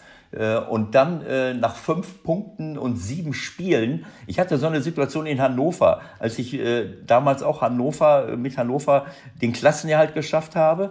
Und dann nach sechs Spielen hatte ich auch ein paar Punkte nur. Aber wir waren nur ein paar Punkte, ich meine, mit ein, zwei Siegen bist du nach sieben Spieltagen oder acht Spieltagen bist du plötzlich Achter wenn du mal drei Punkte holst. Also jemanden wie dich zu entlassen, nach dem, was du da geleistet hast, das ist für mich äh, der Gipfel der Bodenlosigkeit. Es tut mir leid. Äh, das ist einfach nur ahnungslos und zeigt etwas, was ich in manchen äh, Traditionsclubs schon öfters gesehen habe, eine maßlose Überschätzung, nicht nur glücklich und zufrieden zu sein, dass man den Klassenerhalt geschafft hat. Nein, jetzt musst du auch noch offen Holland spielen, nach vorne rennen. Du hast natürlich dämlicherweise den Fehler gemacht zu glauben, du müsst, dürftest keine Gegentore kassieren. Äh, das ist natürlich Blödsinn, ne, Kalfo. Das, das, du, das musst du natürlich, dem, wenn du nächstes Mal nach Stuttgart gehst, dann musst du einfach begreifen, du musst 6 zu 5 gewinnen. Äh, und, und nicht 1-0. Das ist natürlich Schwachsinn, so etwas. Ne? Das, das Spektakel, also ja, es, es, du, du, musst dich da gar nicht so äußern. Ich möchte das, möchte das nur mal loswerden. Und es, es, es, äh, ich finde es ungeheuerlich, äh, solche, so einen Trainer derartig zu behandeln. Ähm, äh, da habe ich kein Verständnis für und äh, umso weniger in deinem Fall, weil ich dich kenne und weil ich weiß, wie gut und kom kompetent du arbeitest und was du auch für menschliche Qualitäten hast. Das war doch wieder ein schöner Ewald-Rant, so haben wir ihn eigentlich auch jede Woche. Ich, ich, ich, ich gehe da trotzdem mal ein bisschen rein. Wir haben, wir haben auch über Druck gesprochen, den du als Trainer hast. Äh, über das Thema wollen wir noch ein bisschen reden. Aber die Entlassung in Stuttgart hat natürlich auch was mit Druck bei den Vorgesetzten zu tun, weil letztendlich will jeder nur irgendwie seine Haut retten und äh, dann ist genau das passiert. Du hast es, glaube ich, äh, anders als Ewald fast schon ein bisschen emotionsloser zur Kenntnis genommen. Äh, ja, ich habe es äh, letztendlich, kann ich, bin ich ja nicht derjenige, der entscheidet. Es wird auch über mich entschieden. Und es wurde über uns, oder besser gesagt über mich und mein Trainerteam entschieden, dass wir nicht mehr die Richtigen wären. Und ähm, ja, es war, es war emotionslos, ähm, muss ich ganz ehrlich sagen, weil man natürlich auch äh, Sachen spürt. Das kennt der Ewald mit Sicherheit auch. Und ähm, klar war es für uns eine riesen Überraschung. Wir hatten noch die Woche vorher Bremen zu Hause geschlagen in einem Wahnsinnsspiel. Also es war ja nicht so, dass wir eine Serie hatten. Wir hatten ja nicht mal eine, eine Negativserie. Mhm. Und wir waren, weil du es vorhin gesagt hast, Ewald, ich glaube, wir waren zwar letzter, aber drei Punkte vom zehnten Platz weg nur. Ja, also so genau so. Das habe ich ja damals Spiel, auch erlebt. Genau so. Das ist genau so. Genau ein, so. Spiel, ein Spiel nur. Und, und äh, warum ja. dann so eine Entscheidung kommt, ich muss ehrlich sagen, manchmal respektiert man Entscheidungen. Ja, das muss ich auch, äh, das habe ich jetzt, zum Beispiel in Hannover habe ich dann letztendlich respektiert. Da hatte ich eine lange Serie mit Unentschieden und Niederlagen. Aber in Stuttgart muss ich sagen, respektieren, ich, ich habe es akzeptiert, aber respektiert nicht, weil man halt einfach, äh, man findet keine, äh, einfach so eine klare Antwort dafür. Ja. Und deswegen ist es dann letztendlich nicht abhängig von mir. Ich habe ja, ähm, oder ich sage immer das Gleiche, die Leute, die mich geholt haben, haben mich rausgeschmissen. Sozusagen in Anführungszeichen jetzt. Aber das sind auch die gleichen, die mich geholt haben. Und ich glaube, es gehört dann auch nicht zu meinem äh, oder, oder, zu meiner Art und Weise, wie ich als Mensch bin, dass ich da jetzt noch äh, groß aushole und, und mich dann auch wieder, äh, deswegen auch meine, meine, meine Stille und meine Ruhe danach. Ähm, ich kann die Situation nicht mehr ändern, aber dann noch anzufangen, ja, das war schlecht und das und deswegen und äh, wo führt das hin? Wo führt das hin? Ja, das, das kannst du mir überlassen. Äh, also für Stuttgart, für Stuttgart ist es äh, letztendlich in die zweite Liga gegangen. Also dahin hat es geführt, genau wie für den HSV. Das sind ja schon irgendwie Parallelen, die in diesen großen Clubs abgelaufen sind. Ähm, hast du trotzdem noch, ähm, sagen wir mal, eine emotionale Bindung? Äh, verfolgst du den Club weiter oder ist man dann irgendwie Profi und sagt, so, das war's jetzt mit Stuttgart für mich? Außer, dass du da natürlich wohnst, aber da gibt's ja auch noch die Kickers. Ja, ja die, also die räumliche Nähe macht schon viel aus. Äh, man wird ja jeden Tag konfrontiert. Mhm. Und klar ändert sich dann aber auch das Bild, so wie, wie, wie, wie du es jetzt auch angesprochen hast. Also am Anfang war es so, ja, wurde halt alles in die Richtung geschoben, er ist schuld, so wie es halt meistens dann ist, der Trainer. Und dann aber irgendwann kam auch dann die Phase, die ich dann auch auf der Straße erlebt habe, dass die dann genau das Gegenteil, ah, wenn, wenn, wenn Sie noch da wären, Herr Koch, wenn Sie noch, und das hätten Sie geschafft mit der Art und Weise, wie Sie spielen lassen haben. Also, äh, das sind dann auch so Momente, die dann auch äh, einem Trainer auch ein, auch ein Gefühl geben, dass man nicht alles falsch gemacht hat. Und natürlich dann aber auch das Feedback der Spieler. Also für mich, muss ich ganz persönlich sagen, ist ganz, ganz wichtig, das Feedback der Spieler und meinem, meinem, meinem Stab, also dem Funktionsteam, die unten mit mir in der Kabine jeden Tag sind. Und das sind ja eigentlich die, die am nächsten dran sind und die auch alles miterleben. So. Und das kennt der Ewald auch. Und, äh, aber das ist auch nicht anders wie in anderen Unternehmen. Und denen ihre Meinung, die ist mir persönlich äh, sehr, sehr wichtig und die gibt mir auch Energie. Und das ist ja das, was mich auch treibt. Und auch Spieler, wenn man sich dann nach ein paar Monaten mal mit einem Spieler unterhält und, und äh, hat einfach dann einfach gute Erinnerungen äh, gemeinsam und auch gemeinsame Sachen durchgestanden. In Stuttgart haben wir echt, puh, ich habe da viele, viele kleine Geschichten äh, äh, einfach gehabt, die, die für immer bleiben werden. Und deswegen auch diese Phase in Stuttgart, äh, auch der Punkteschnitt, wenn man sich alles anschaut, ist, ist äh, sehr, sehr positiv verlaufen. Also ich lasse nicht zu, dass ich, dass ich mich im Kopf auf die letzten fünf Spiele oder sieben Spiele reduziere, ähm, die ja nicht alle verloren gegangen sind. Da waren Siege und Unentschieden dabei. Wir haben Bayern, Leipzig gespielt. Also von daher, da könnte man anfangen zu analysieren im Detail. Mhm. Ja, aber das ist, äh, ja, aber genau so. Deswegen habe ich ja gesagt, du musst dich da gar nicht zu äußern. Ich war natürlich, äh, das ist jetzt auch schon wieder, äh, sagen wir mal, eine Zeit lang, äh, eine Zeit lang her ähm, fast zwei Jahre und äh, ich bin jetzt nicht äh, vor Ort gewesen, um das alles mitzuerleben, aber wie, wie, nach, so einer, äh, nach so einer Saison äh, dann äh, nach kurzer Zeit jemanden so in Frage zu stellen, das ist einfach unerträglich. Und ich gehe mal davon aus, dass das jetzt nicht unbedingt auf dem Mist von den sportlich Verantwortlichen gewachsen ist, die sich dann gesagt haben, das geht ja gar nicht, sondern so wie Michael gerade sagte, ich gehe auch mal davon aus, dass dort auch ein öffentlicher Druck äh, ausgeübt wurde auf Leute, die in der Regel gar nicht diese Erfahrung haben, damit umzugehen, äh, anstatt und anstatt zu sagen, so wie ich, ich habe es jedenfalls häufig schon erlebt, nicht nur bei mir, sondern bei vielen anderen Trainern, äh, anstatt äh, dass wir sagen, äh, das interessiert uns überhaupt gar nicht, was ihr da erzählt, lassen manche Vereine es eben zu, dass dieser Druck ausgeübt wird und äh, äh, faseln dann von den äh, sogenannten Automatismen des Geschäfts. Das ist kein Automatismus, das ist einfach eine menschliche Entscheidung und oft ist es eine Fehlentscheidung. Ja, Ewald, das ist äh, sehr, sehr gut erklärt. Das, also jeder Mensch geht anders mit Druck um. Es gibt Menschen, die geben den Druck weiter. Es gibt Menschen, die gehen dran kaputt. Ja, also jeder schützt sich ja irgendwie. Ich, ich persönlich, also äh, für mich war der, ist der Druck äh, seit äh, 30 Jahren mein ständiger Begleiter. Und für mich ist es, für mich ist es wichtig, dass die Leute, die an meiner Seite sind, ich spüre das ja auch, wie die mit dem Druck umgehen oder, oder auch nicht äh, oder mit dem Druck umgehen können. Und dementsprechend kann man sich dann darauf vorbereiten, was passieren könnte, wenn man am Wochenende verliert. Also man spürt das. Das wollte ich auch vorhin damit sagen. Und das ist jetzt in Stuttgart so passiert. Ähm, aber ich hatte, ich hatte auch andere, muss ich ganz ehrlich sagen, äh, andere Beispiele, wo ich, äh, wo ich gemerkt habe, die Leute können mit dem Druck umgehen. Das hatte ich zum Beispiel unheimlich in, in Leverkusen. Äh, als, als eine Champions League Mannschaft, äh, die habe ich übernommen im März.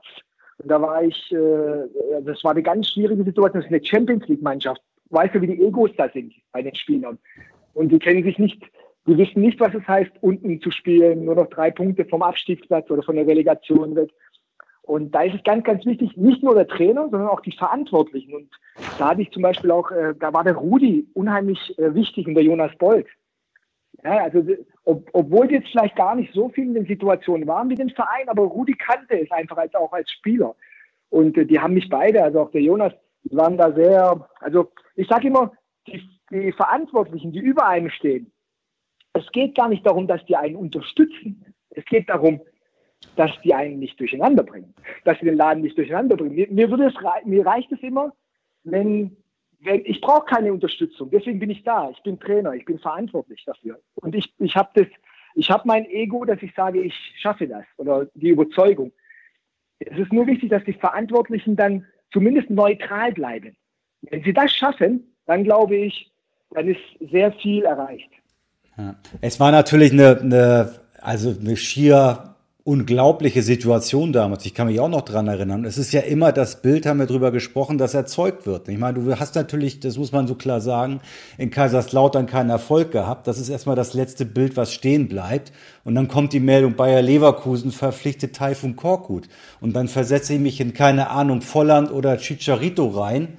Und die gucken dann mal kurz äh, ins Internet und denken, ja, was ist denn jetzt los hier? Äh, wir spielen gegen Atletico. Ja, also, und da kommt es dann halt auf die Persönlichkeit an, ne? sich da durchzusetzen, nehme ich an. Ja, ich weiß nicht, ob es Persönlichkeit jetzt unbedingt klar. Die schauen ja nicht nur drauf, äh, war der in Kaiserslautern, die schauen natürlich auch drauf, äh, wo hat er gespielt. Das ist genau. auch immer, das ist auch ein Faktor. Dann, ähm, inwieweit er, wie wichtig er ist, das kann man dann, darüber kann man auch diskutieren, glaube ich. Ähm, dann ist natürlich auch der Faktor, dass die Spieler sich auch äh, untereinander unterhalten. Auch Spieler, die vielleicht bei mir äh, schon vorher mit mir zusammengearbeitet haben. Oder ich kenne den einen oder anderen aus der Kabine. Ja, da waren auch ein paar dabei, die habe ich schon gekannt aus der Kabine. Dann habe ich natürlich, wie der Ewald auch, äh, die spanische Sprache auf meiner Seite. Das ist dann wichtig, wenn man mit so einem Chicharito zu tun hat oder mit einem Wendell zu tun hat oder mit, mhm. mit einem anderen, anderen ausländischen Spieler. Das sind alles so kleine Multiplikatoren, die dich dann wieder, ähm, ja, so äh, dein Ansehen in Anführungszeichen in dieser Kabine, das auch sehr, sehr wichtig ist, äh, wieder erhöhen. Und äh, so war das in Leverkusen. Und äh, kannst, kannst, kannst du dich Kannst du dich noch erinnern, wie du das erste Mal da in die Kabine reingekommen bist und diese 24 Hochkaräter gesehen hat? Wie, wie geht man damit um? Gut, ich hatte ja davor jetzt, das war jetzt meine dritte Station. Es war jetzt nicht so, dass ich jetzt zum ersten Mal in eine Kabine äh, reinkomme und äh, da jetzt äh, eine, Ansprache halten muss. Klar, man weiß, dass da, dass da Hochkaräter äh, sitzen, aber die sind letztendlich, das kann ich auch beim VfB jetzt auch so sagen, auch so ein Mario Gomez, die sind am Ende sind gute Jungs. Man muss es wirklich nur schaffen, dass man sie wieder ähm, ja, dass man dieses Verantwortungsbewusstsein wieder weckt. Dass man wieder ein gemeinsames, gemeinsames Ziel und den Respekt erstmal gegenüber sich selber, den Verein. Das sind die ganzen Punkte, die man dann so, an denen man arbeiten muss. Aber grundsätzlich ist es so, dass, äh, also wenn man dann auf dem Platz ist, ist es äh, relativ einfach. Mit denen kann man auch gut arbeiten, ähm, weil die können sehr viel. Und man muss, man muss äh, da nicht äh, äh, viel, an, viel an den Basics musst du immer, aber trotzdem sind es ja Spieler, die haben auch unheimliche Qualitäten. Mhm. Und wenn man die dann richtig lenkt, dann äh, kann das schon äh, sehr schnell in die richtige Richtung gehen. Also ähm, Michael hat ja gerade äh, diese Frage in den Raum gestellt, wie reagieren jetzt irgendwelche Hochkaräter auf einen Trainer, der jetzt nicht gerade vom FC Liverpool kommt. Äh, ich muss ganz ehrlich sagen, wenn Spieler äh, in der Kabine sitzen, die, die danach schauen und sich davon auch nicht abbringen lassen, dann hat man die falschen Spieler, sowohl charakterlich als auch menschlich. Es ist einfach so. Ich glaube, dass du als Trainer, ich meine, wenn das der Hintergrund wäre, dann könnte die ganze Armada von jungen Trainern, die jetzt im Moment in, in, in der Bundesliga teilweise tätig sind, direkt die Koffer packen. Ich glaube, dass du am Ende des Tages die Spieler überzeugen musst. Äh, durch deine Persönlichkeit, durch deine Ansprache, durch deine Empathie, durch die Art und Weise, mit Fehlern und äh, mit Erfolg und Misserfolg umzugehen. Kommunikation ist super wichtig und das, das ist äh, so wie ich dich kenne und wie ich dich erlebe, perfekt. Wenn dann noch die Sprache dazu kommt, dass du auch äh, mit den ganzen Osterhasen südlich des Weißwurst-Äquators äh, äh, aus Spanien, Portugal und Brasilien auch noch äh, unfallfrei reden kannst, äh, dann, äh, dann ist das schon alles auf dem richtigen Weg. Also äh, mir gefällt das äh, und dir sicherlich auch, mit, mit jungen Menschen zu arbeiten und, äh, und auf Menschen zuzugehen. Und das ist ja auch mit ein Teil äh, unseres Jobs, eines, ja, heutzutage von Führungspersönlichkeiten eigentlich der, der größte Bereich, äh, der, der größte Aufgabenbereich und die größte Herausforderung. Äh, inhaltlich, ähm, äh, jetzt bei uns äh, technisch-taktisch, also was die Kompetenz angeht, ich glaube nicht, dass da die größten Unterschiede zwischen vielen Trainern oder auch Führungspersönlichkeiten in der Industrie oder in der Wirtschaft äh, existieren. Aber was Menschenführung, was, äh, was Teambuilding angeht, was Kommunikation angeht, was die Art und Weise angeht, mit Motivation umzugehen oder zumindest eine Atmosphäre zu schaffen, dass die Eigenmotivation der Leute möglich ist, das macht den Unterschied aus. Und da bin ich fest davon überzeugt, dass du dann einen, einen guten Job machst und auch äh, auch gemacht hast. So, das wollte ich mal loswerden. Viel, vielen Dank. Ähm, zu, zum Thema, also zu, zum Thema Führung. Ich, also grundsätzlich gibt es auch kein, kein, kein perfektes Führen. Das gibt es ja nicht. Es ist ja auch äh, sehr, sehr abhängig von, von jedem Einzelnen. Ich glaube, da ist es ganz, ganz wichtig, dass man sehr hohes Maß an Selbstreflexion hat. Also ähm, ich, ich habe auch kein Problem, wenn ich einen Trainer habe, der härter ist. Ja, wenn man jetzt zum Beispiel als Beispiel über, über Felix Magath wird er viel erzählt. Aber es passt wahrscheinlich auch zu seinem Charakter.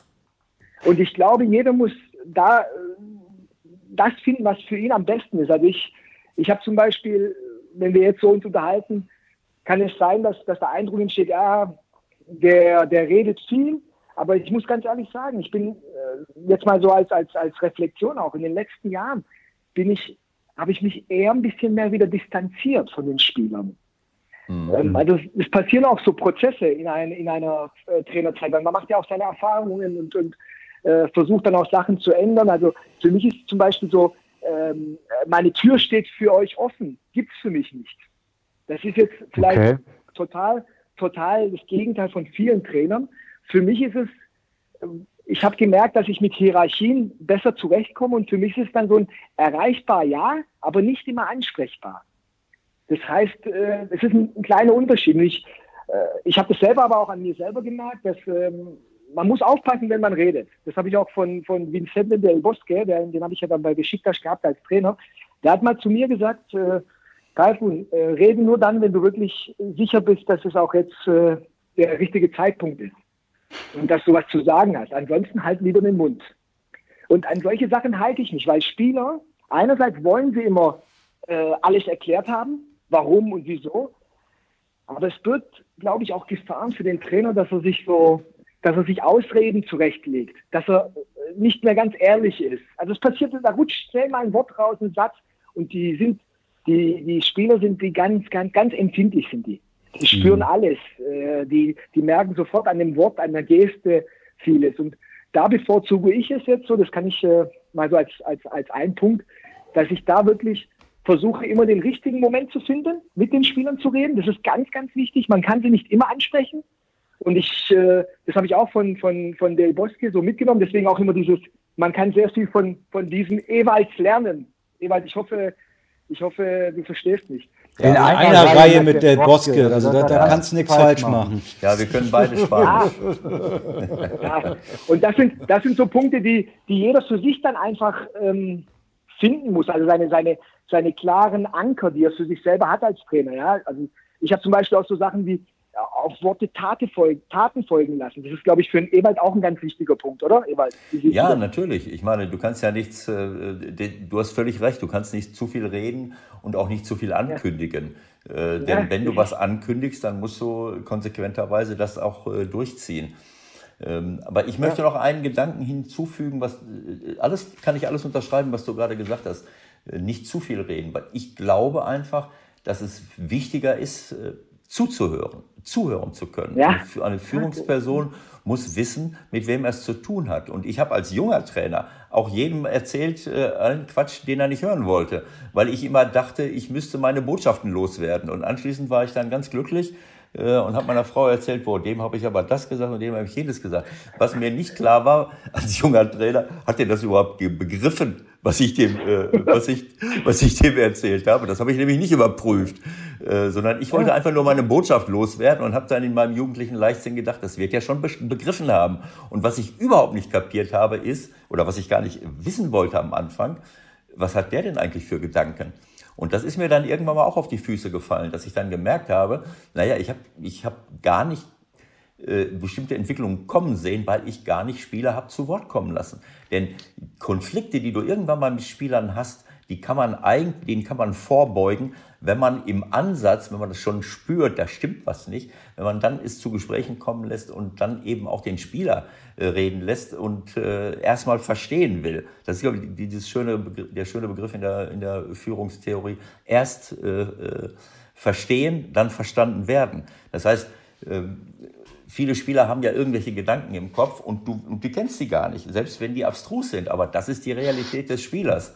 Ja, das kann ja sein. Äh, man, das, das bringt ja nichts, äh, dann zu sagen, ist ja Quatsch, was du da denkst. Wenn es das ist, was der Spieler denkt, dann muss das raus, dann muss ich es wissen und dann hat man eine Basis. Also wenn ich das nicht, wenn ich äh, ja. das nicht verstehe, dann kann ich auch nicht weiter kommunizieren, weil das Ganze gar nicht mal am anderen ankommt. Also das ist schon ein spannendes Feld und äh, ja. da muss man hellwach sein. Mir fällt gerade noch was, eine Sache ein. Ich habe hier gerade die erste Aufstellung auf von äh, dir als Leverkusen-Trainer gegen äh, Werder Bremen. Mir fällt gerade auf, wie lange denkt man als Trainer nach, wenn ich auf der Bank Hilbert, Jedwai, Arangis, Havertz, Kiesling und Memedi habe? Wie, lang, wie lange zermartert man sich das Hirn, wen ich jetzt wohin stelle und wem ich jetzt das sage und wie ich es ihm sage oder ob ich gar nichts sage? Äh, kann man schlafen irgendwann äh, vom Spiel? Wie findet man da einen Rhythmus? Ja, man kann, man kann. Äh, in Leverkusen war es so, dass auch, als ich gekommen bin, viele Spieler, also die Namen, die du jetzt genannt hast, die waren auch, der Großteil war angeschlagen oder kam aus Verletzungen oder hatte äh, kleinere Wehwehchen. Also da musste ich nicht jetzt irgendjemandem wehtun, in Anführungszeichen. Ah, okay. Aber grundsätzlich äh, klar macht man sich Gedanken. Also ich, äh, ich äh, habe auch schon Aufstellungen im letzten Moment noch geändert. Also das passiert immer wieder mal. Äh, Was heißt das? In der Kabine noch oder wie? Nein, nein, so beim, Raus, beim Rausgehen, Michael, beim Rausgehen. Na, na, Im na, äh, na, nach dem Warmmachen. beim Dur also, mein Gott, Michael, ehrlich. Ja, aber nach dem Warmmachen geht ja eigentlich schon kaum noch, es sei denn, du sagst dann, da, da liegt eine Verletzung vor. Ja? Halt, halt, halt, ich, ich muss jetzt mal, ich, darf ich was erzählen? Eine kleine Anekdote, die mir passiert ist. Persönlich ist mir passiert. Ähm, ich hoffe, der, der Trainer wird es mir nicht übel nehmen, aber ich kann ihn auch namentlich nennen, das ist kein Problem. Ähm, ich habe bei den Stuttgarter Kickers als sehr junger Spieler angefangen und äh, wir haben dann, äh, ich habe dann in der Regionalliga gespielt Und wir hatten eine super Mannschaft, weil das war eine, eine Mannschaft, die aus der zweiten Liga abgestiegen ist. Der Kader wurde zusammengehalten. Und ich hatte einen Trainer, das war der Herr Paul Sauter. Ich weiß nicht, ob der Name was sagt, der war in mhm. Ulm. Nicht jetzt äh, jemand, der jetzt ganz oben trainiert hat. Und der hat mich aufgestellt am Trainingsgelände in Stuttgart. Dann sind wir in den Bus gestiegen und als wir ausgestiegen sind, hast du was hast Falsches du, gemacht? Ja. Hast du ihm den Kaffee nicht gebracht im Bus oder was? Weiß ich nicht, aber ich glaube auch, auch deswegen sage ich immer, man lernt von allen Trainern etwas. Ja. Als Spieler. Für, für seine eigene Trainer, Trainerlaufbahn dann. Und das war jetzt, natürlich schmunzel ich jetzt drüber, aber in dem Moment war das natürlich für mich äh, grausam. Aber worauf Michael, hinaus, worauf Michael hinaus wollte, hast du das mal gehabt, dass du, dass du Spieler hattest, wo du, wo du gedacht hast, das ist jetzt konfliktiv, äh, den jetzt rauszulassen, äh, wie hast du das dann erlebt? Das, äh, er konnte ja jetzt nicht wissen, dass die ja. Spieler, die jetzt da saßen, alle aus Verletzungen kamen und dass das dann eine klare Sache ist. Aber es gibt ja auch andere Situationen, die schwieriger waren, bestimmt, oder? Ja. Einfach entschieden entschieden, äh, rein äh, aus der Sicht, als, als was der Mannschaft am besten tut, gut tut. So habe ja. ich dann immer das letztendlich gemacht. Oder halt auch, ich habe sehr oft auch Synergien gesucht, also einfach Verbindungen innerhalb der Gruppe. Mhm. Darauf muss man auch achten, wenn man vor allem, wenn man in einen, einen Verein kommt, so der, der in der Mitte der Saison ist, man hat nur noch vier Tage zum Spiel oder drei Tage, dann ist es ganz, ganz wichtig, dass man so Synergien erkennt ja. oder sie dann auch neu schafft, aber am Anfang erstmal erkennen, welche Verbindungen könnten funktionieren oder, oder da sieht man schon was, dass da eine Verbindung da ist. Und das ist, glaube ich, ein ganz, ganz wichtiger Punkt. Und so habe ich eigentlich immer meine, meine Aufstellungen gemacht, wenn ich wenig Zeit hatte. Also äh, versucht, entweder die Stärken zusammenzuführen von, von äh, bestimmten Spielern oder bestimmten Gruppierungen, sei es zwei, drei oder auch mal eine ganze Reihe. Und mhm. dann äh, einfach geschaut, wie, wie, wie funktionieren die, wie verhalten sie sich im Training. Da geht es auch viel um Beobachten und einfach zu sehen, welche Spieler, was machen die. Ich glaube, äh, das aber ist mich das, das Wichtigste gewesen bei den Entscheidungen. Aber hast du das dann äh, den Leuten erklärt oder äh, nur quasi Nein. kurz vorm Spiel mitgeteilt? Nicht, nicht immer erklärt. Manchmal, also ich, es gab zum Beispiel Fälle, ähm, da habe ich das, habe ich, musste ich es erklären. Wenn ich was muss, dann mache ich es. Aber wenn ich nicht das Gefühl habe, dass ich es muss, dann halte ich mich daran, dass ich nichts sage und einfach entscheide. Das ist so meine Linie. Also da nicht jetzt noch versuchen, jeden glücklich zu machen, weil, äh, wie gesagt, da kann viel passieren in so einem Gespräch. Ewald, das weißt du auch. Äh, da kommen auch viele Emo Emotionen in dem Moment, weil ein Spieler ist dann vielleicht in dem Moment auch sehr geladen. Also ich kann vielleicht eine Kleinigkeit, wenn ich wenn ich es erzählen darf, dann erzähle ich eine Kleinigkeit. Ähm, es, ich, wir hatten in Ingolstadt gespielt mit, mit Leverkusen. Und ich hatte einen Admir auf dem, in der ersten Elf, den Venedig. Mhm. Und wir haben da einen Unentschieden geholt und äh, ähm, er hat ordent, sehr ordentlich gespielt, hat ein gutes Spiel gemacht. Die Woche drauf spielen wir zu Hause gegen Köln. Und ähm, ich habe mich entschieden, die Woche drauf mit zwei Spitzen zu spielen und äh, habe dadurch einen Mittelfeldspieler rausnehmen müssen habe hab mich dann für ihn entschieden. Jetzt ging es aber drum. Gab, es, es ist mir zum ersten Mal passiert, noch nicht mehr danach, dass ich jetzt bei der Bank musste ich schon anfangen zu überlegen, wen nehme ich auf die Bank. Und ich habe mich dann sogar dagegen entschieden, den Admir auf die Bank zu setzen. Also von Stammspieler, Spiel davor, komplett raus. Und das war, ich bin mir sicher, für einen Admir war das äh, unheimlich schwer, aber ich habe dann ich habe den, den, den Stürmer habe ich gebraucht auf der Bank, das war der Poyampolo, der macht auch noch das 2-2. Also es hat gepasst, die Entscheidung. Ähm, dann auch, aber trotz alledem, es war ganz schwer. Was ich dann gemacht habe, das kann ich äh, so auch jetzt äh, erzählen. Ähm, ich habe mich nach dem Spiel aber erst. Mhm. Vor dem Spiel habe ich, hab ich sie nur ganz kurz gesagt dem Admir. Da war es relativ, äh, wie soll ich sagen, äh, klar und, und ähm, schnell, also es war kein langes Gespräch.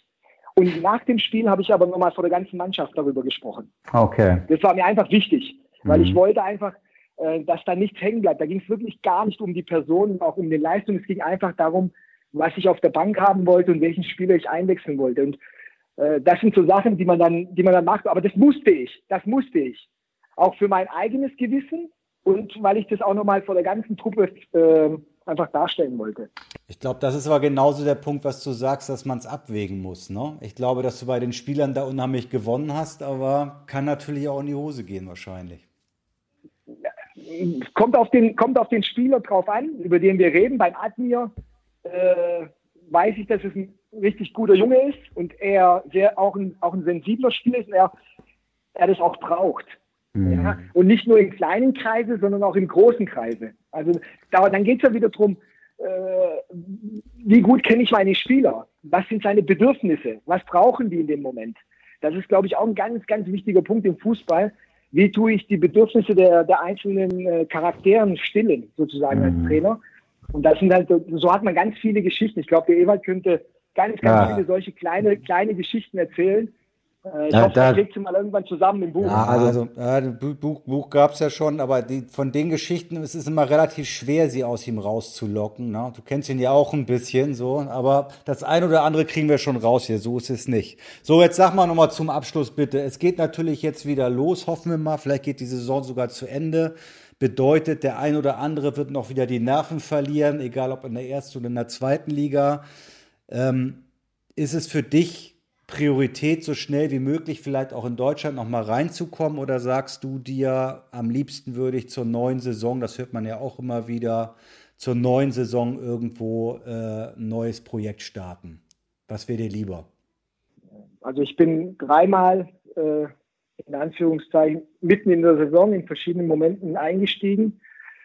Ähm, und einmal war es dann von Saisonbeginn in, in, in, in Lautern. Ähm, für mich ist es, ich bin Trainer, ich bin leidenschaftlicher Trainer und ich habe, muss ich jetzt im Nachhinein auch sagen, ich habe gemerkt, dass all die Situationen, die ich erleben durfte, äh, mit, mit, mit, diesen, mit dieser kurzen Vorbereitung und alles, was dazugehört, dass das mich einfach besser gemacht hat als mhm. Trainer. Ich habe ich, ich, äh, also ich habe überhaupt gar kein Problem mehr mit, mit irgendwelchen schwierigen Situationen. Ich habe sie alle durchgemacht. Also mhm. komplett alles durch. Champions League Mannschaft, Abstiegskampf äh, normale Mannschaft, Abstiegskampf. Also ich habe alles eigentlich so, die ganzen Drucksituationen habe ich, habe ich erlebt. Deswegen ist äh, für mich ganz wichtig, dass ich vorbereitet bin, weil ich weiß, dass die Vorbereitung mir unheimlich viel äh, Ruhe gibt.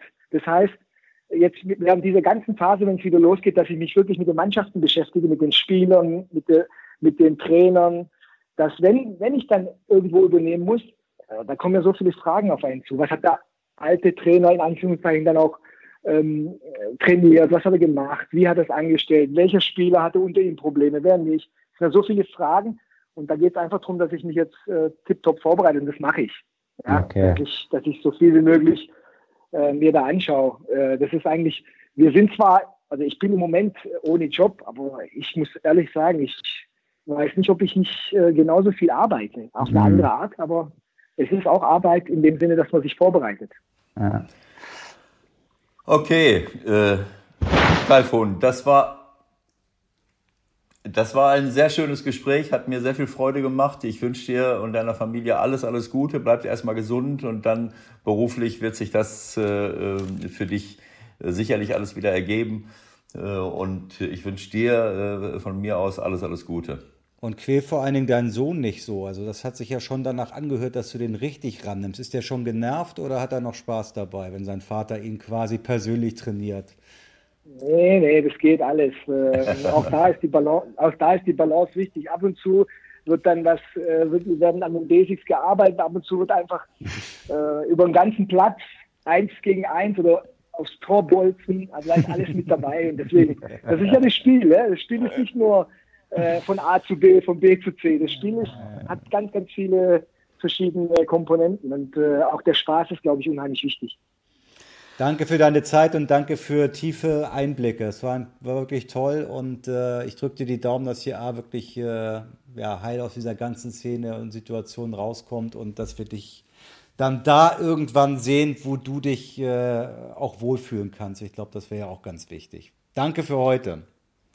So, dann wollen wir mal sehen, wie das so wird am Wochenende, Ewald. Ne? Bundesliga geht dann also los, zweite Liga geht los mit dir mit St. Pauli und nächste Woche werden wir dann mal gucken, wie dieses Projekt Restart Bundesliga wieder anläuft. Auf was freust du dich besonders? Auf Hamburg, dass du mal wieder in dieser wunderbaren Stadt bist? Ja, das ist mal nötig, auch mal hier rauszukommen. Also ich fahre am Wochenende äh, rüber und äh, kann zwar nicht ins Stadion rein, aber äh, zumindest teilweise meinen Job wieder aufnehmen, über das Spiel ein bisschen zu, zu erzählen, auch wenn auch wenn auch nur auf Abstand den einen oder anderen Mitarbeiter mal wieder sehen. Und dann geht's wieder zum Homeoffice. Also auf, auf jeden Fall freue ich mich darauf und ich würde mich auch sehr darüber freuen, wenn der, wenn dieser ganze Bundesligaspieltag unfallfrei über die Bühne gehen würde und wir nicht wieder sich äh, Störfeuer haben, in welcher Form auch immer. Das verfolgen wir und nächste Woche sprechen wir drüber. Macht's gut, äh, habt Spaß, soweit es geht und dann sind wir wieder da. Schöne Zeit bis dahin und tschüss. Und tschüss.